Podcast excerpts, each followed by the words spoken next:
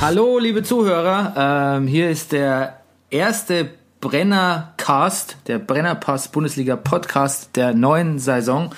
Und ähm, ja, viele werden es nicht so gern hören, dass sie jetzt hören müssen statt lesen. Aber das ist mir egal, ich wollte mal was Neues machen und vor allem ähm, habe ich mir, kann ich mir jetzt endlich einen Gast einladen und muss nicht mehr die ganze Drecksarbeit alleine machen. Deshalb heute bei mir im Brennercast Studio mein Freund, Kollege, Nachbar, der begnadete Schauspieler und Komödiant Rüdiger Rudolf. Hallo. Ja, hallo Bernie. ah.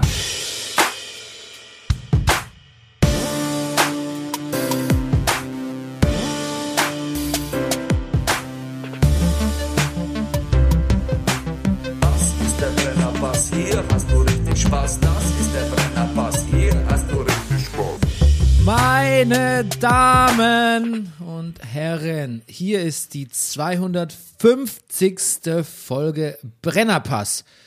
25 Jahre Podcast über Popkultur und Zeitgeschehen. Mein Name ist Bernhard Daniel Meyer und mir gegenüber sitzt er. Er wollte damals nur kurz um den Block, um Autowesten zu verkaufen.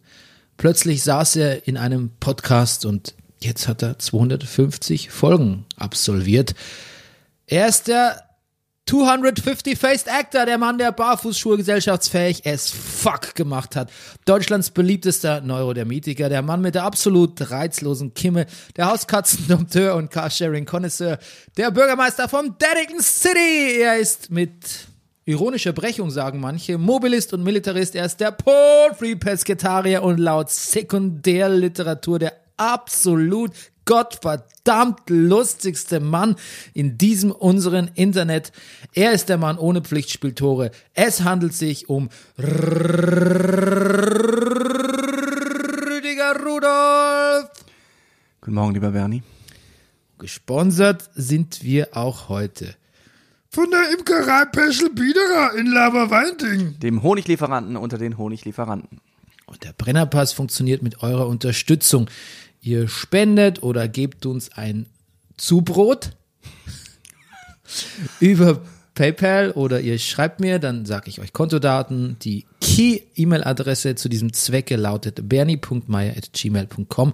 Und an dieser Stelle, ich nenne ja eigentlich nie so Namen für unsere Unterstützer, weil ich möchte eigentlich auch ein bisschen die Privatsphäre gewährleistet haben. Aber ich nenne jetzt mal zwei Vornamen. Denn unsere Freunde Manuel und Stelian sind dermaßen grandiose und verlässliche Säulen dieses Podcasts, Rüdiger. Ja, Ähm, ohne die ging es eigentlich gar nicht. sehr gut. Ja, vielen Dank euch beiden. Vielen Dank. Ja. Unser Thema heute, passend zum Jubiläum, Nostalgie. The Pros and Cons, Ja, kann man sagen, ne? ja. Unser Gast heute, Ähm, der Geist der vergangenen Weihnacht. sehr gut. Und ähm, ja, ich fange an mit Fake-Hörerpost. Ach, du auch? Lustig, ja. Ja. Sag mal. Ja. Also eins hat sich schon erledigt. Ja. Rilana Maria Westphal aus Naumburg an der Saale schreibt. Lieber Rüdiger, lieber Bernie, ich höre euren Podcast erst seit ein paar Wochen und finde ihn wundi, wundi, wunderbar. Ja, das ist so ein, das ist, das sagt man in Naumburg an der Saale so. Es dauert Ja. einen Moment, aber lohnt sich, finde ich. Ja. Jetzt, jetzt habe ich herausgefunden, dass ihr bereits seit fünf Jahren podcastet und früher ein Fußball-Podcast wart. Ja. Dürfte ich da mal einen Ausschnitt hören? Oh Gott. Ja. Und das haben wir jetzt gemacht, weil unser Intro, musst du niesen? Ja. Okay, ich duck mich. Eine Explosion der Sinne, wie man auch sagt. genau. Den Ausschnitt hatten wir jetzt gehört. Das war das Intro der Sendung. Ja. Ja. Mensch, so war das damals, ne? Ja. Hast du, hast du noch Anmerkungen zur ersten Sendung? Ich habe ja, ich habe dir ja geschrieben, dass ich es ziemlich kacke fand. Ich hab's nicht ausgehalten, mir sie anzuhören. Weißt du was? Ich finde Ich, es, ich brauche keinen Ricky Gervais mehr gucken. Ich reicht mir nicht, wenn ich unsere ersten Folgen höre. ja, das war die Office Brennerpass Style, ne? Ja. Ich finde, es war unnötig, unnötig ernst. Un, Ja. Unnötig, unnötig auf Fußball fokussiert. Ja. Ähm, und auch, ähm, Wobei auch andere Dinge, die nötig gewesen wären, dann nicht drin waren. zum Beispiel, ne, dass ich vielleicht mal ein Spiel vorher gucke oder so. Ist dir auch aufgefallen, dass ich damals den Downbreak, das könnt ihr übrigens hören, wenn ihr Sound, Ja. Soundcloud, äh, äh, Bernie Meyer, Rüdiger Rudolf und Brenner, Pass- Brenner Cast Ja. eingebt. Ist dir aufgefallen, dass ich diesen Downbreak total überbordend angekündigt habe. Ja. Und Dann ist der relativ, also damit käme ich nicht mehr durch. nee, nee, du wusstest, glaube ich, einfach gar nicht, was ich von dir will. Wir, wir haben uns da nicht wirklich abgesprochen. Ja. Ach, ich glaube, wir haben das schon, so in ein, zwei Sätzen schon mal so die Idee gehabt. Aber immerhin ist er schon drin, finde ich. Ja. Das, da war ich überrascht. Ich wusste nicht, dass ich das von Anfang an gemacht habe. Ich glaube, das hatten wir bei unserer äh, ursprünglichen Redaktionskonferenz, wenn man es Ja. so nennen kann, hatten wir das. Was, Das, das, war irgendeine Fahrt mit der S-Bahn von der Scheinbar nach Hause. Das war die Redaktion. absolut. Aber das war, glaube ich, der einzige äh, Agendapunkt, den wir hatten. Ja. Mach doch mal so einen Daumen. Mir, mir gefällt der Satz, Rüdiger Rudolph breaks it down for you, habe ich gesagt. Ja. Ja. Nee, ich wusste, dass das Wort Downbreaken bei dir gut ankommt. Pass auf, weil jetzt sind wir wieder Redaktionskonferenz. Also scheinbar ist es so ein Auftrittsort, wo ich wahrscheinlich einen Auftritt gemacht habe. Und da haben wir eigentlich über meinen Stand-up geredet. Guck mal, jetzt werde ich schon nostalgisch. Wir reden über, nur über Sachen von früher. Und damals hatte ich noch als Hauptthema meines Stand-ups war so das, das Leben mit, mit, mit Baby und Kleinkind zu Hause und Durchschlafen und sowas. Und dann hast du gesagt, naja, Rüdiger, hast gesagt, du musst den Leuten das, was hast du gesagt in die Richtung von, du musst das denen erklären, dieses Berlin-Mitte-Leben, so das mit allem, was die Leute sich darunter vorstellen und so und mit Kindern und sonst was und so, und du sagst, du meinst, ich muss denen das downbreaken. Ja, und dann warst du ganz, das, das downbreaken War ich gesagt ganz, habe. ganz websig auf den Begriff Downbreak. Ne? Vielleicht. Ja. Ich habe noch eine Hörermail. bitte. Ach. Sami Remitschka aus Henstedt-Ulzburg. Sag mal, gehst du eigentlich vorher mit der Finger über, ein, über, über eine Karte oder? Nee. Ähm, manchmal. Manchmal. Okay, okay. Schreibt. Hi, Sami hier. Big fan of yours. Ich mag vor allem eure Dynamik. Auch wenn ich nicht wie ihr Zeit habt, den ganzen Tag Serien zu schauen. Hey. Wie würdet ihr die Rolle des jeweils anderen im Podcast beschreiben? Würde mich mal interessieren. Sehr interessant. Ja. Sehr interessante Frage, Sami. Ich habe dieser Tage ein Buch gelesen. Ich, hol- ich hole ein bisschen aus, ähm, weil es auch so eine gute Frage ist. Ich habe ein Buch gelesen, Comedy für Profis, von, ähm, von meinem Freund Stefan Lehnberg, den du auch kennst. Wir haben zusammen mal eine Lesung gemacht. Hm, kenne ihn. Auch in der, scheinbar, jetzt kommst du zum dritten Mal. Ähm, und der beschreibt äh, zum Beispiel so verschiedensten Arten von Comedy, geht so die verschiedenen Genres durch und so weiter und so fort. Und dann gibt es natürlich im Bereich Comedy, jetzt ist die Frage, ob wir uns überhaupt zuordnen wollen, aber gibt es äh, das, das, das sozusagen das, den Begriff des komischen Duos. Der besteht immer aus einem komischen und einem Straight Man. Also so der, der der Bier ernst ist oder, oder sozusagen auch die Handlung vorantreibt und halt den, den Sidekick. Das ist die Frage, ob man das auf uns so anwenden wollen wollte. Es gibt auch welche, die aus zwei komischen Charakteren bestehen, zum Beispiel Dick und Doof. Was aber was selten ist, was eine große Seltenheit ist, was aber äh, äh, vielleicht deshalb so gut bei denen funktioniert, ähm, weil weil Dick so einen Hochstatus hat. Er versucht immer, obwohl er genauso arm ist wie doof, noch gut auszusehen, macht sich seine Fliege zurecht, setzt sich den Hut wieder auf. Ich weiß nicht, wie, sie- wie siehst du das, Bernd? Er will der Straight Man sein, ne? Er will der Straight Man Da sein. liegt die Komik in dem Versuch, der Straight Man zu sein. Oder es dem, zu behaupten, oder dem ja. Scheitern, ja. Ja, genau. Und dass, er, dass er behauptet, dass er klüger ist. Ähm, wie ich das sehe. Ja. Sag doch erstmal du, wie, wie du es siehst. Stimmt, jetzt habe ich so lange, jetzt habe ich so lange, ja. Unsere Rollen, ne, unsere Rollen haben sich, haben sich so gefunden im Sinne von, du hast den Computer, da steht der Ablauf, du bist, du bist der Chefredakteur, ähm, wobei ich die Reportagen mache. Ich, Bist du mein Antrag oder bist du mehr? Was würdest du sagen? Ich, ich, ich sag gleich meine Meinung dazu. naja, ich bin mehr und vielleicht auch weniger. Im Sinne von, ich glaube, der Antrag hat Ah, okay, Antrag vielleicht war. Feu, Feuerstein, nehmen wir Feuerstein.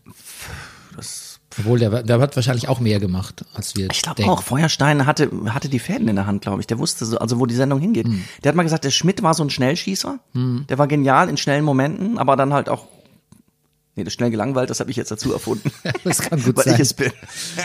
aber dass er ein Schnellschießer war, hat er Ah. gesagt. Ja. Ich weiß es nicht. Du bist auch ein Schnellschießer, würdest du sagen? Manchmal. Okay, gut. Ähm, also ich sehe es, ich war auf der Suche nach einem Comedic Sidekick. Mir war es eben nicht so wichtig, dass, als wir damals über Fußball berichteten, dass du dich mit Fußball so gut auskennst, sondern einfach, dass du, ja, Stimmt, ist auch in der ersten Folge drin, sagst du das ja auch. ja, dass ich, dass du das durch dein, ich habe, da sage ich es so ein bisschen hochnäsig, durch deine Entertainer, Entertainer-Qualitäten, weil du ja keine Ahnung von Fußball hast, Rüdiger. Aber, eigentlich tatsächlich durch, durch eine andere Sicht, durch eine andere Sicht der Dinge auf das Thema Fußball. Ähm, ich finde, sehr schnell hat sich das zu einer, ähm, Freunde waren wir vorher schon, aber zu einer Podcast-Freundschaft entwickelt und zu einer, ja, vielleicht vom Redeanteil nicht immer gleichwertigen, aber ich würde sagen, von der, von der ähm, Tragweite unserer Persönlichkeit. Strahlkraft. Ist es, ja, finde ich, ist es ein gleichwertiger Podcast. Ich ähm, glaube ich, ich habe halt die Abläufe schon so, die Ablaufzügel in der Hand. Ja. Meine Herangehensweise ist vielleicht ein bisschen strukturierter als deine. Aber ähm, ich könnte mich nie und nimmer alleine hinsetzen, weil das nicht funktioniert. Also der, der Straightman, den ich manchmal, manchmal bin ich natürlich auch albern, aber der Straightman, den ich versuche zu geben und bisschen, Okay. der sich ergibt aus unserer Dings, Ja. der würde auch gar nicht funktionieren, wenn ich dich nicht als, ähm, ja, als mein, als Du- mein Spiegel, als mein Reflektor hätte. Ja. Ja. Das siehst du. Eigentlich habe ich nur gezögert zu sagen, Bernie, ich glaube, so ist es. Du Straight Man und ich den Quatsch dazwischen. Ja, Quatsch. Wenn ich nicht sagen. den, das, ja, oder das, nee, das, wenn ich das über mich selber sage, geht das schon. Aber du machst ja auch Witze.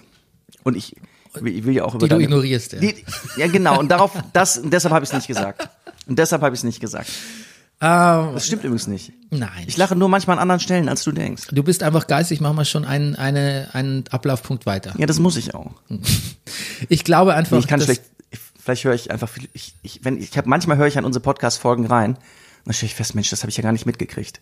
Ich, ich höre dann manchmal nicht richtig zu. Ah. Okay, jetzt wisst ihr es. ähm, ich glaube, dass wir das eigentlich erzählen sollen. im Ja. Grunde genommen mit dieser Konstellation schon auch oder wir, ich kann, ich bin sehr zufrieden mit dieser Konstellation. Ich habe nur manchmal das Gefühl, ähm, manchmal habe ich das Gefühl, ähm, eigentlich müsste der Rüdiger noch mehr, noch mehr sagen, noch mehr so, noch mehr Takes haben, sich noch mehr einbringen. Und dann schwanke ich manchmal zwischen, äh, ich lasse ihn nicht und er, er, er nimmt das Heft des Handelns manchmal nicht genug in die Hand. Es ist aber, meistens ist es immer eine Mischung aus beiden. Ja, das, die Sache ist, pass auf, jetzt, jetzt wird's, geht's ja immer tiefer, aber manchmal ist es natürlich auch so, du hast, glaube ich, auch eine Struktur Ja. und dann sage ich, dann nehme ich das, dann sage ich Dinge, aber das sind andere, als du erwartest. Ja. Und dann, dann guckst du mich manchmal enttäuscht an. Und dann mache ich aber weiter. Dann guckst du so, aber da wollte ich doch gar nicht hin. Ja, ja. Ja, das stimmt. Und deshalb haben wir demnächst eine Redakteurin. Ja, wer, wer soll die bezahlen, Rüdiger? Wer Ach, unsere, soll das? Ne, unsere die, Ja. ne, die beiden mit den Vornamen. Die, die schönen. Manuel Nee. und Stelian. Marion Stelian, ja. Ja, okay. Stimmt, ja. Ja. Eine Redakteurin oder eine Producerin wäre überhaupt eigentlich Ah. ganz gut. Wir wünschen uns ja immer, immer wenn wir so einen Relaunch des Podcasts machen, wünschen wir uns ja jemand, der uns am Ende der Sendung sagt, übrigens, das war Bullshit, das war schlecht, das könnt ihr besser machen, so nicht, das war Ja. ganz falsch. Ach, das wäre toll, oder? Ja, der uns quasi die Levit, die uns die Leviten liest. Ja. Hm. Na gut. Du, ich habe auch noch Hörerpost. Ja, bitte. Pass auf, ich habe ein, ein, eine E-Mail habe ich gekriegt von Vanessa Beifang aus äh, Renneroth. Die hat gefragt, sag mal Jungs, äh, habt ihr eigentlich Geld ausgegeben beim Black Friday? Oh, ähm, ja, ich muss zugeben. Ja. Ja. Echt? Du? Ich, nee, ich hab's, ich hab, ich hab kurz überlegt, ich, ich glaube, mein Handy macht nicht mehr lange. Aber Okay. auch im Black Friday ist, ich, andererseits funktioniert's auch noch. Vielleicht geht's auch nächste Woche kaputt und ich denke, scheiße, hättest du mal. Hm. Aber irgendwie denke ich auch, ich muss es so lange benutzen, wie es noch geht. Ja, ich bin, mir ist es ein bisschen peinlich, weil ich diese, diese, diese Konsumaufforderungen mich, ich möchte mich denen einfach gerne widersetzen. Natürlich. Aber ähm, dann habe ich gesehen, dass dieses Spiel äh, The Last of Us Teil 2 Okay. im Angebot war und ähm, dann dachte ich, naja, komm, jetzt sind bald so stillere Wochen und Mhm. dann, wenn ich da so ein Spiel habe, was ich ein bisschen spielen Da kann. freut man sich, wenn ein paar Zombies zu Besuch kommen. Ja, genau, so ist es. Ja. wie, viel, wie Okay. viel Prozent hast du gespart? Du musst Ähm, keine absoluten Zahlen nennen. ich glaube von 60, 70 Euro auf 40. Ja, das, Ja, ja, ist okay. das klingt nach 38 Prozent. Ja, aber zum Thema Sonderangebot hätte ich gleich was äh, Ja. äh, Ah, aus gut. unseren News der Woche. Ah, News der Woche. Dann, bitte. Kennst du diesen Supermarkt, äh, der Rettermarkt äh, Surplus? Surp, also nicht Surplus, sondern Surplus. Nee. Das ist in der Wilmersdorfer Straße, war ich Ja. da am Freitag und ähm, hat mir ähm, äh, meine äh, Partnerin gezeigt, kannte ich auch nicht. Das ist ein Supermarkt, der quasi fast, der im Prinzip abgelaufene Sachen äh, verkauft. Also ähm, und die immer noch gut schmecken. Also es ist so halbwe Ja. halbwegs gewährleistet, dass die noch voll okay sind Ja. und wahnsinnig günstig sind.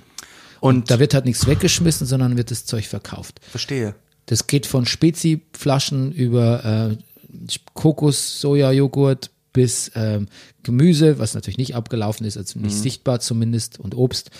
Ähm, schöner Tee, schöne Accessoires, ähm, ähm, Rasier, Rasier, kleine Rasierapparate, also überwiegend schon Lebensmittel, Supermarkt-Zeugs. Ja. Aber also ich hatte so einen Spaß, Rüdiger. Es hat so Spaß gemacht. Und verstehe. Und, und, und sichern die sich, also was ist, wenn dann zu Hause machst du die Joghurtpackung auf und dann ist da doch Schimmel oben drauf? Das Risiko gehst du dann halt ein. Ja, wie das rechtlich abgesichert ist, falls das deine nächste Frage wäre, weiß ich nicht. Naja, ja. Aber erstmal habe ich sehr viel Spaß gehabt. Ja, das glaube ich. Und ich habe Ist ja auch mir. total sinnvoll. Ja, natürlich, natürlich. Und das kurz vorher hatte mir nämlich ähm, meine Freundin erzählt, dass man jetzt in den meisten ähm, Kaffeeläden und To-Go's einfach nicht mehr diese Becher annehmen darf, deine eigenen Becher, die du mitbringst, sondern die müssen jetzt, weil quasi, wenn du denen den Becher gibst, Naja. setzt du sie ja der Risiko des, einer Infektion aus. Ja. Deshalb ähm, geben sie dir Plastikbecher. Und jetzt Ja. ist sind wieder alles voll mit Papp- und Plastikbechern. Ähm, und es ist tatsächlich so, ich habe dann nachgelesen, dass sich in der Corona-Zeit die Menge von Leichtverpackungsabfällen im Schnitt um 20 fucking Prozent erhöht hat. Kannst du dir vorstellen, was das in, was das in Recycling oder beziehungsweise in Müllkosten umgerechnet ist. Es sind Millionen, Milliarden von Müll, den du zusätzlich entsorgen musst. Es kostet ja Geld, Müll irgendwo hinzuschicken oder zu entsorgen. Das ist unfassbar. Und ähm, tatsächlich ist dieses ganze Corona-Dings ähm, ein riesen Rückschritt. Es gibt auch total viele Recyclingunternehmen, die äh, insolvent gehen oder in Existenznot geraten, weil nicht mehr recyc weil, weil, weil nicht mehr so viel recycelt wird, weil so viel Wegwerf, mehr Wegwerfverpackungsmüll produziert wird in der Corona-Krise. Ist ein Riesenproblem, über das wir bisher kaum Bescheid wussten. Kann man mal googeln, ist kein Spaß. Ja. Verstehe. Also Recyclingunternehmen, die. Das heißt, der größte Teil von diesen Wegwerfverpackungen wird eben nicht recycelt. Ja, also ähm, es kommt halt zu viel einfach. Ja, ja, okay, ach so. Es, also, nee, es kommt zu viel Plastik, was nicht recycelbar ist. Okay. Deshalb geht das Recycelbare zurück. Daher kommt die Krise. Okay. So ist die Logik. Und dazu kommt ein niedriger Ölpreis gerade. Deshalb kommt Kunststoff-Neuware nochmal viel, viel billiger auf dem, auf dem Markt Oh je.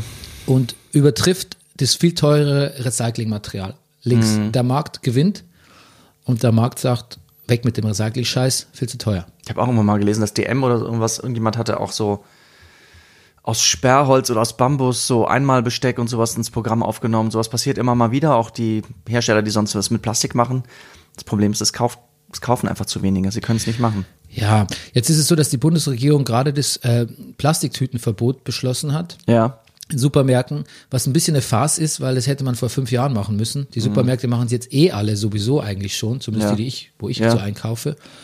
Ähm, und selbst bei meinen Eltern auf dem Dorf ist es so. Ja. Ähm, und das ist tatsächlich ein, das ist ein sehr geringer Anteil von der, von der Plastikverschmutzung, die wir gerade haben. Das ist gar nicht das wirkliche Problem dieses Plastik. Das zäumt das Pferd quasi von hinten auf. Okay. Falls man das noch sagt.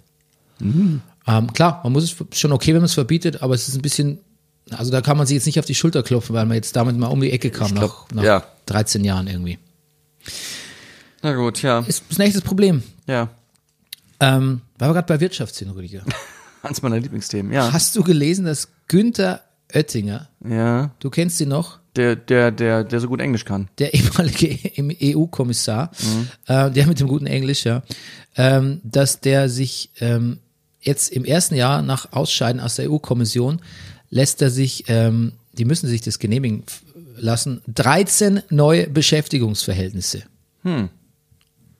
Naja. Okay, da gibt's eine Liste der Nebenjobs. Ähm, willst du wissen, was er zum Beispiel macht? Ja. Er ist Aufsichtsrat der Tunnelbohrfirma Herrenknecht. Das doch. Er sitzt im Aufsichtsrat des Ich dachte, das Vermögensverwalters. wäre eine Partyreihe im Bergheim. Er sitzt im Aufsichtsrat des Vermögensverwalters Amundi und ist Beirat der Beratungsgesellschaften Deloitte und Kekst CNC oder CNC. Und er ist Kurator bei der Freiburger Denkfabrik. Und ähm, die Kommission muss aber jetzt noch entscheiden, jetzt pass auf, ob Oettinger den ungarischen Innovationsrat leiten darf. Das hat sich nämlich der Viktor Orban von ihm gewünscht. Der hat gesagt, Günther, Ist es ein Witz von dir oder ernsthaft? nein, das ist kein Witz. Okay. 13 Nebenjobs. Hm.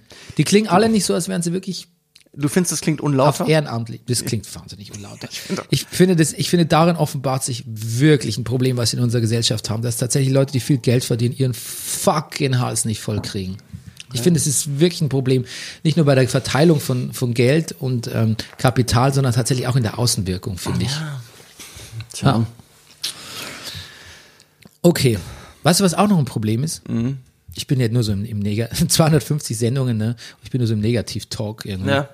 Ich habe in den letzten Wochen viel über Femizide gelesen. Ist dir Mhm. das zufällig auch untergekommen? Nicht im Speziellen, nee, was, was hast du gelesen?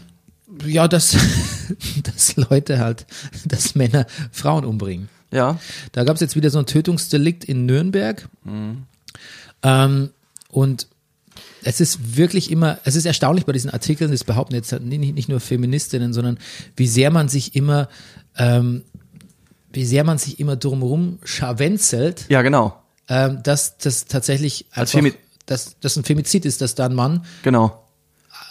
sich nicht im, also sich nicht im Griff hat, ist natürlich ein kolossales Understatement, einfach seine Frau umbringt. Weil Genau. es halt auch Das wird dann tatsächlich, weil es ein bisschen so Habitus ist in der Genau. Kriminalgeschichte. das Wort, hinter dem das verschleiert wird, ist meistens Familiendrama. Absolut. Oder genau. Beziehungskrise. Ja, genau. Ja. Krise, okay. Nee, Beziehungsdrama, ja. Ja, das macht mich voll, das macht mich vollkommen irre, wie, wie, Ja. wie lapidar das behandelt wird, auch Na, von den Medien. Ja, und wie es so umgedreht wird auch und, und äh, ja. Ja.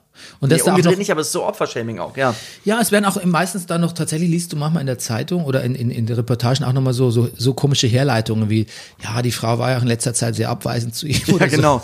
Ja. Oder er hatte auch viel Stress. Ja. Ja. Ja. Ja, so ein bisschen, ist, die Wortwahl ist manchmal seltsam. Ein bisschen auch Fahrradunfälle mit tödlichem Ausgang. Ein Opel Zafira fuhr einen Zwölfjährigen um. Warum ist das wichtig, dass das ein Opel Zafira war? Also warum, warum bekommt das oft so einen Namen? Aber es steht ganz oft, es ist wirklich so. Hm, So. interessant. Wa- Warum ist das wichtig? So, und der Radfahrer trug keinen Helm. Aha, ja gut, ja, dann hat er es nicht anders verdient. Ich, ja, seltsam. Okay, da steht jetzt in unserer, in unserem Show Description steht dann jetzt Oettinger Femizide Autounfälle. Schön, Naja, ne? Das, ich, würdest du das hören wollen? Natürlich. Von uns möchte ich alles Von hören. uns. Gut. Ähm, Das können wir nach 250 Folgen konstatieren. unser Freund Passun, Unser Freund Passo. Du weißt ja, du kennst ja den alten Passun, mein Passun Running Gag. Ich gucke auf die Startseite von Twitter, weil ich gucke, ob da Menschen sind. Ja. Lese die ersten fünf, überfliege die ersten fünf Tweets, weil mehr sehe ich nichts und bevor ich scrollen, tue ich ja nicht. I never scroll. Ah. Aber es steht meistens was von Passun da, ne? Bezieht sich das nur auf Twitter oder im Auf, Allgemeinen? Twitter, nee, auf Twitter. Auf Twitter, okay. Und diesmal hat Passun wirklich, hat er was geschrieben und zwar, er glaubt, Böller haben eine bessere Ja. Lobby als Stand-Up-Comedy. Da hatte ich kurz überlegt, ob ich kommentiere, bei den Stand-Up-Comedians sind aber auch ein paar echte Knaller dabei. da habe ich gedacht, dass du das liest und dann habe ich es sein lassen. Aber das hätte ich ganz gut Ich fühle mich auf Twitter von dir beobachtet. Ja, Ach, das hätte jetzt gefallen, ja? Das hätte mir gefallen, ja. Ja. Gut, dann. Das finde ich wäre ein echter, echter Rudolf gewesen. Ja, ein echter Rudolf. Ja. Wer hat schon einen echten Rudolf zu Hause hängen? Ich mochte Böller vor Corona auch nicht. Ich glaube, wir je- re- reden jedes Jahr darüber, dass ich irgendwie wirklich Angst habe vor, wenn ich, wenn ich rausgehe. Ja. Habe ich mir erzählt, dass wir mit dem Nachbarsjungen, Nachbarsjungen vor zwei Jahren oder so äh, draußen waren an, Ja. um 0 Uhr und der hatte einen Helm getragen Das finde ich vernünftig. und ich dachte so, wow, Ja. nicht schlecht. Ja. Hat er recht. Oder also Schutzbrille, Schallschutz, Kopfhörer. Ganz unangenehm finde ich immer zum Beispiel, um diese eine Sache zu sagen, wenn man in Berlin U-Bahn fährt an Silvester und kommt dann so die Treppen hoch und dann stehen wir oben irgendwelche und schmeißen in diese Gänge hinein die Böller. Das ist so ekelhaft und laut. Ja, Oh ja, und nicht, auch nicht so ganz ungefährlich. nicht ungefährlich. Angenommen, du, Entschuldigung, also das ist jetzt vielleicht ein bisschen blöder, wenn du Ja. bist eine schwangere Frau, jemand wirft dir einen Böller entgegen, du erschrickst, stolperst und wuh. Ja. also Ja. Ich weiß nicht. Ich weiß nicht, wo- wo- worauf, worauf der Mensch beharrt. Ne? Und ich wollte eigentlich dann sagen, ich Böllern wollte- gehört zu Deutschland. Wenn ich kommentiert hätte, hätte ich geschrieben, er hat ja geschrieben, Böller haben eine bessere Lobby als Stand-Up-Comedy oder Stand-Up-Comedians und ich hätte dann geschrieben, und Weihnachten eine bessere als Gesundheit. Ja. Weil da ging gerade die Ja, klar. Diskussion, das war gerade zu, glaube ich, zu Zeiten, wo der Armin Laschet auch sein legendäres, der härteste Nachkriegswinter Yeah, right. ever Ever. Ja. Okay.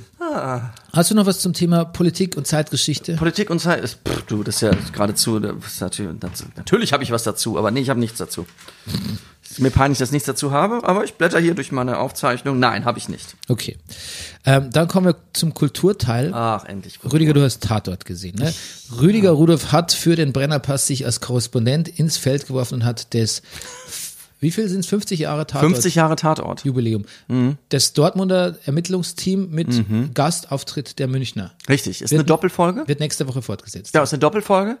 Der Teil sozusagen hat äh, spielt hauptsächlich in Dortmund, aber die Münchner kommen schon zu Besuch. Äh, Ende der Folge haben sich auch Hauptakteure ähm, dieser Folge auf dem Weg nach München begeben. Ein vermutlich. kriminalistisches Klassiko quasi. Ein, ein sehr gut, sehr, dass das noch nirgendwo gelesen habe. Ja, sehr gut, kriminalistisches Klassiko. Das könntest du twittern. Ähm, tweeten. Ähm, genau, nächste Woche geht's nach München, habe ich schon gesagt. Genau. Und ich habe es mir angeguckt. yes. Ja, es kommt drin vor ein Femizid, Bernie, um das direkt mal anzuschließen. Es geht um, um, um es, geht um die Mafia. Ja. Ich überle es also um Mafieux in im Ruhrgebiet. Ja. In Dortmund, aber auch so und ein und es, es geht so in die kleinste Zelle hinein. Es ist ein Kammerspiel quasi. Es spielt alles in einem kleinen Restaurant, das an einer völlig unscheinbaren Straßenecke, ich glaube in Dortmund Klei heißt das, glaube ich, liegt, was aber natürlich äh, verkehrstechnisch irre gut angebunden ist äh, als Umschlagplatz. Ähm, junge Familie und die von dort aus wird also werden Drogen äh, äh, immer jede Woche umgeladen. Deshalb hat die Mafia denen auch das Restaurant bezahlt, diesem jungen Paar, ein, ein, ein Mann aus Kalabrien und seine deutsche Frau. Und ähm, Genau, und irgendwann lagern die auch nicht nur oder schlagen die nicht nur Drogen bei denen um, sondern auch noch ein, ein, ein, ein, ho- ein hohes eher, aber schon ein, eine etwas höhere Funktion, also ein mehr als ein Soldat, ein, ein, ein Mafioso, der bereits in anderen deutschen Städten aktiv war, wird bei denen sozusagen geparkt. Und er weiß nicht so recht wohin, weil nach Hause kann er nicht, überall wartet das Gefängnis auf ihm, die Polizei ist auf ihren Fersen. Genau. Darum, das, das ist so die Handlung. Letztendlich, ich weiß gar nicht, ob ich noch mehr erzählen soll. Darf ich, darf, darf, darf, darf ich das spoilen? Weiß ich nicht. Ist Also auch ich- egal. Ist, als du als Kon Connoisseur deutscher Schauspielkunst, ähm, wie war dein Eindruck? du, die Schauspieler sind alle, nee, es stimmt nicht. Ich muss, ich, es ist schwierig. Es, es war nicht unspannend. Mir gefällt der, die Tonalität nicht. Okay. Ich verstehe nicht, warum alle so maulig miteinander sind. Ich muss dazu auch sagen, ich habe vorhin eine Folge Ted Lasso geguckt.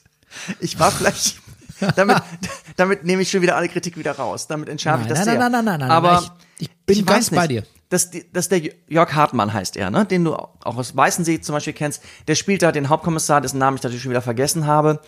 Dass der ein mauliger Typ ist, ist seine Figur. Warum Hm. alle anderen auch noch so rummaulen müssen, verstehe ich nicht. Und das, das, das, das wirkt auf mich so unnatürlich. Es ist so, dann ist das manchmal so unbeholfen und hölzern und ich fand auch den Soundtrack ein bisschen seltsam. Und ich habe mir das angeguckt, es war aber, ich, es war nicht langweilig. Ich habe gedacht, na gut, es war jetzt heute nicht so gut, aber nächste Woche kommt ja dann die Folge von Dominik Graf.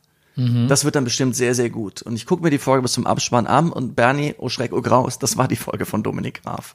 Oh. Ja.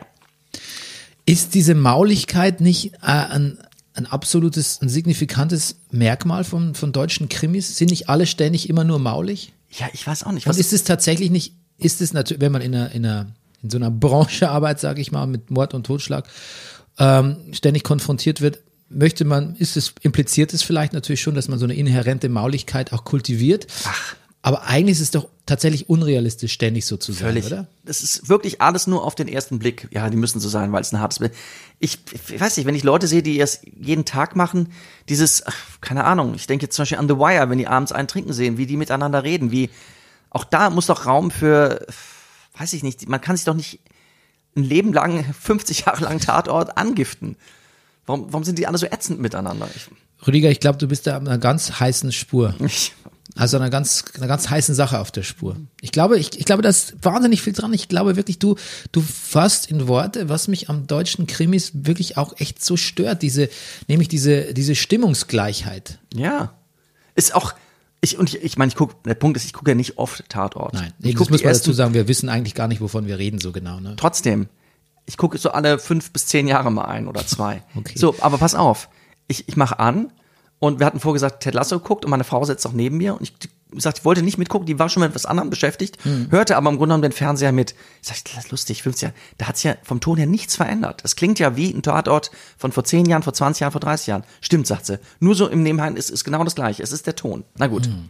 Und dann immer wieder Sachen, mich raushauen. Was ich was, da wird erzählt, wir fahren 240 auf der Autobahn. Dann sieht man von der Autobahnbrücke das Auto vorbeifahren. Das ist ein sehr auffälliger gelber Sportwagen.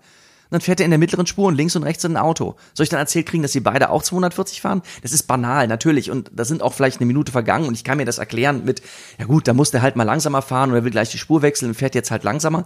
Aber wenn es das einzige Bild, was ich habe von außen, von dem Bild, von, von diesem Auto, wo ich vorerzählt krieg, gekriegt habe, die fahren 240. Äh, so, warum? Na gut, vielleicht, vielleicht war zu wenig Zeit, zu wenig Geld, ich weiß es nicht. Dominik Graf finde ich ja nämlich wirklich eigentlich ganz, ganz Ich toll. weiß, ich weiß. Ja, so. Aber gut, ich gucke mir auch nächste Woche den Tatort an. Ja, da gucke ich vielleicht mit. Trotzdem war es spannend, trotzdem sind viele Schauspieler gut. Das Milieu, es ist, also das, was da gewollt wurde, war nicht uninteressant. Du hast nach den deutschen Schauspielern gefragt. Es sind, ähm, es sind oft, es ist ein, eine Ja, ich habe Haupt. deutsche Schauspielkunst. Damit wollte, Deutsche, ich, nicht, damit wollte ich nicht die äh, eventuell mit Migrationshintergrund. Nee, pass auf. Es ist, glaube ja genau, ja genau. Es ist also der dieser Killer, dieser der, äh, Killer, ja, er ist auch Mörder, aber ähm, ist, ist, der lebt vielleicht in München, hat auf jeden Fall auch eine deutsche Agentur. Ich habe natürlich alles nachgeguckt. Ähm, der ist wirklich sehr, sehr gut. Der sieht aus wie ein junger, ähm, er si- sieht ein bisschen aus wie Martin Sheen. Ja, der, der, ist, der macht das sehr, sehr gut.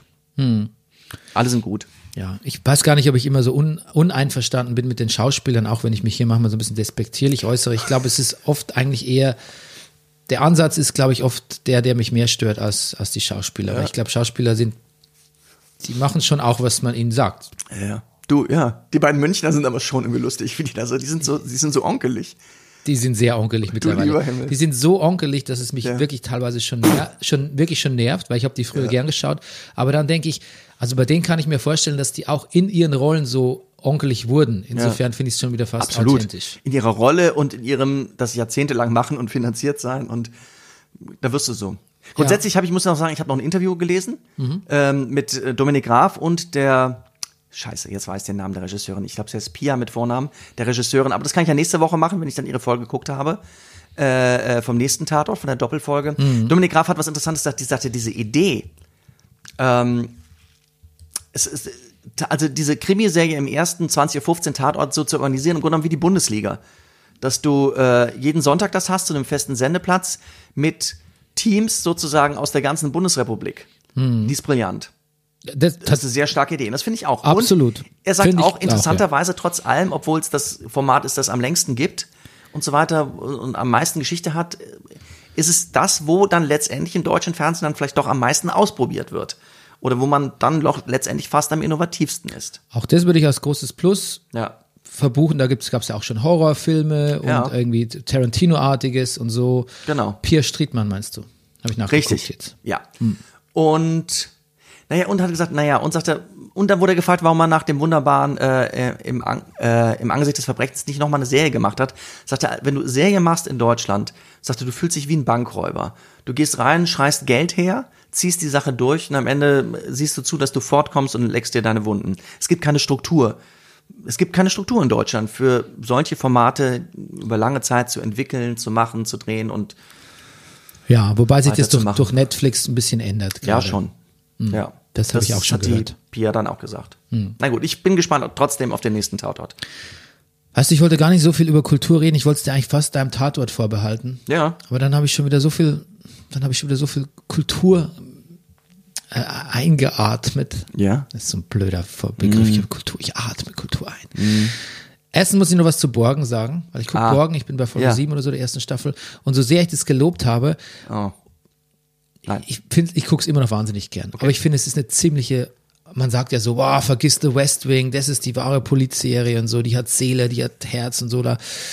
Und ich, wenn man Borgen, Ja. Das Dänisch hat, macht natürlich viel aus, dass man irgendwie dieses, das kommt einem ja so wahnsinnig authentisch vor, wenn man eine Serie im dänischen Original guckt.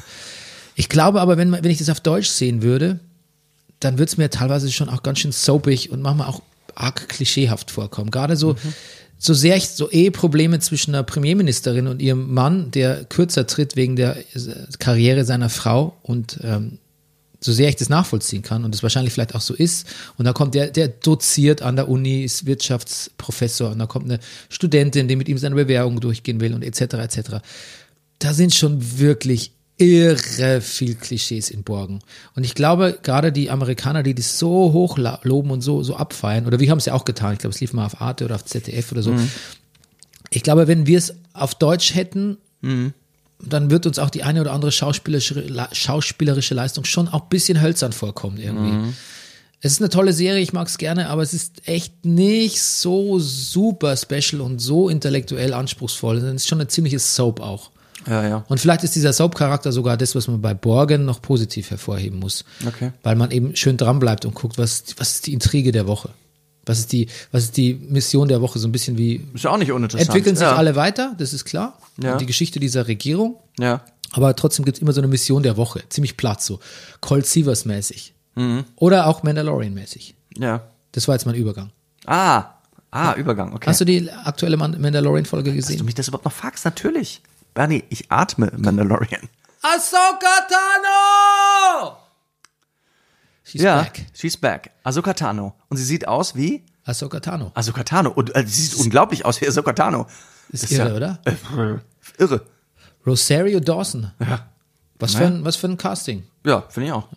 Dave Filoni, glaube ich, hat jetzt seinen Lebenstraum erfüllt. Er hat diese Figur der Ahsoka geschaffen, die ist innerhalb von Rebels und äh, Clone Wars zu, mit einer der, würde sagen, fünf beliebtesten Star Wars Figuren aller Zeiten. Ja. Unter Fans, also unter Hardcore-Fans aufgestiegen, nicht unter Casual-Fans. Und jetzt hat er die erst, das erste Mal die Möglichkeit in der Folge, wo er auch Regie geführt hat, Ja. die auf den Bildschirm zu bringen. Ja, ja. Du, ich finde unsere beiden jungen Padawans in Clone Wars, Anakin und Ahsoka. Ich verstehe ihre Rolle, sozusagen ihren Charakter in dem Gefüge. Anakin nervt mich meistens, Ja. Ahsoka nicht. Ahsoka Ja. kann, lass ich viel mehr, äh, das, das gucke ich mir gerne an. Die ist halt so, ja, ich will das aber und ich will da rein und ich will, wir können das schon, lass uns mal machen, wir schaffen das schon. So, das gucke ich mir gerne an. Anakin denke ich, ah, gut, man weiß auch, wo es hinführt bei ihm, ne? Aber ja, Ahsoka ist übrigens auch, du bist ja noch nicht, die Staffel 7 von Clone Wars ist ja vor kurzem erst veröffentlicht worden. okay. Ah, Das ist ja nein, quasi- so weit bin ich noch nicht. Das ist ja quasi die, die kam erst mit dem Aufkommen von Disney Plus, kam erst die siebte Staffel äh, Clone Wars, der Abschluss, Okay, den sich ah. Mhm. Dave Filoni gewünscht hat, aber nie bekommen hat. Und da ist Ahsoka die absolute Hauptfigur. Undisputed. Okay, also wir, ja. Und findest du, sie hat sich plausibel entwickelt? Also von Snips, von der quirligen und frechen Snips zu, ja. Ja. du weißt ja noch nicht, wie sie bei Rebels ist. Eben, ich weiß Aber noch nicht, wie sie bei Rebels ist. ist. Ist, ist plausibel, dass sie jetzt so eine, also wirklich fast schon so, so eine Hard-Ass-Ninja Also ich, ich könnte jetzt die Entwicklung betrachten von, von Clone Wars Ja. zu Mandalorian. Ja, absolut, total. Ja, Ja. finde ich auch. Bin dabei. Ja, okay. Ja. Ich freut es so sehr für Dave Filoni. Was muss das für ein Traum sein, der da in Erfüllung geht, ne? Quasi die Figur, die du erfunden hast. Ich meine, Star Wars, der war eh riesen Star Wars-Fan. Und was gibt es für Star Wars Hassfiguren? ja, Ja, entschuldige das jetzt. Ja, aber ja. ja. Ist es eigentlich schön, es ist doch eigentlich schon erstaunlich, dass ich dich, eigentlich eher ein Star Wars-Skeptiker, der dann, der nach den Film, jüngsten Film gesagt hat, ich glaube, das Thema Star Wars ist für mich durch. Ja. On Record hier auf dem Brennerpass, Ja. dass quasi dich diese animierten Serien und Mandalorian irgendwie Ja. Das Beste. zum, zum Fan gemacht haben auch. Natürlich, das beste Star Wars, was ich je gesehen habe. Ja. Ist doch, ist doch, Ist irre. ist irre, oder? Ja. Okay, wir reden so viel über Star Wars in diesem Podcast. Ja, ja. Ähm, okay. Na gut. Und dann habe ich das Queen's Gambit Finale gesehen. Ah. A Queen's Gambit. Und Rüdiger, ich muss wirklich sagen, ich bin dieser Show dann doch erlegen letztlich. Erstens mal, was du damals als mögliche Kritik noch äh, gesagt hast, diese Berliner Drehorte. Plötzlich habe ich Sachen wiedererkannt. Also das Kino International zum Ja. Beispiel ähm, oder die Karl-Marx-Allee. Ich fand es cool. Ich fand es cool, weil was, was man aus, ich sag mal, unserem Berlin, was man da machen kann. Also Kentucky, Paris, Russland. Tut, freuen tut mich das auch. De- Ich, aber diese Illusion wirkt, wenn ich es nicht gewusst hätte, ich glaube, ich hätte es nicht gemerkt. Ich, doch, Ja, gut, ich hätte okay. wahrscheinlich irgendwann bei der Karl-Marx-Allee, wo dieser Rosengarten ist, da hätte ich gesagt, Mhm. Mo- Moment. Ja. Aber ansonsten, ich weiß nicht, it's fucking beautiful, man. Okay. Du, äh, pf, ja. Und weißt du, was ich auch sehr mochte an Queen's Gambit? Es ist spätestens ab der dritten oder vierten Folge ist es ein Sportsmovie. Ja. Es ist so wie, es ist Und- so wie Rocky 3, also Schachi 3 quasi. Interessierst du dich eigentlich sonst ansatzweise für Schach? Nein, aber ich habe mich bei Rocky auch nicht so wahnsinnig für Boxen interessiert. Ja, und ja. bei Moneyball interessiert mich auch, habe ich mich, habe ich mich nicht besonders für Baseball Ich hab's ja interessiert. noch nie verstanden. Und Ted Lasso Fußball genauso. Ja. ja, nice one. Aber Sportsmovies sind irgendwie cool, es macht Spaß und Mhm. es ist, aber es ist auch eine Feel-Good-Show. Ich meine, klar, ähm, Beth Harmon hat ein Drogenproblem, aber es, sie, Spoiler, kurz mal weghören, zehn Sekunden, aber sie kriegt es in den Griff am Ende. Es sterben Leute, Leute gehen, Leute kommen, aber es ist eine Feel-Good-Show. Es geht um Männer, die im Schach verlieren. Es macht Spaß, das zu sehen. Und es geht tatsächlich in jeder Folge um Menschen, die sich mögen. Das ist nicht dieses zwangshaft, das ist nicht dieses zwanghafte, was man oft bei Serien hat. Dabei sind wir wieder bei Maulig. Die Welt ist eigentlich schlecht und wir müssen es auch irgendwie zeigen, weil sonst ist es ist sonst ist es irgendwie nicht interessant, wenn wir es nicht zeigen, die Abgründe. Und Queen's Gambit reißt die Abgründe nur an. Man, und jeder kann sich selber denken, wie, wie, wie schmerzhaft es ist, Leute zu verlieren oder irgendwie abhängig zu sein und ähm, kein Geld zu haben oder keine Privatsphäre, wie auch immer. Aber es vertieft dann eher im Gegenteil mal das Positive.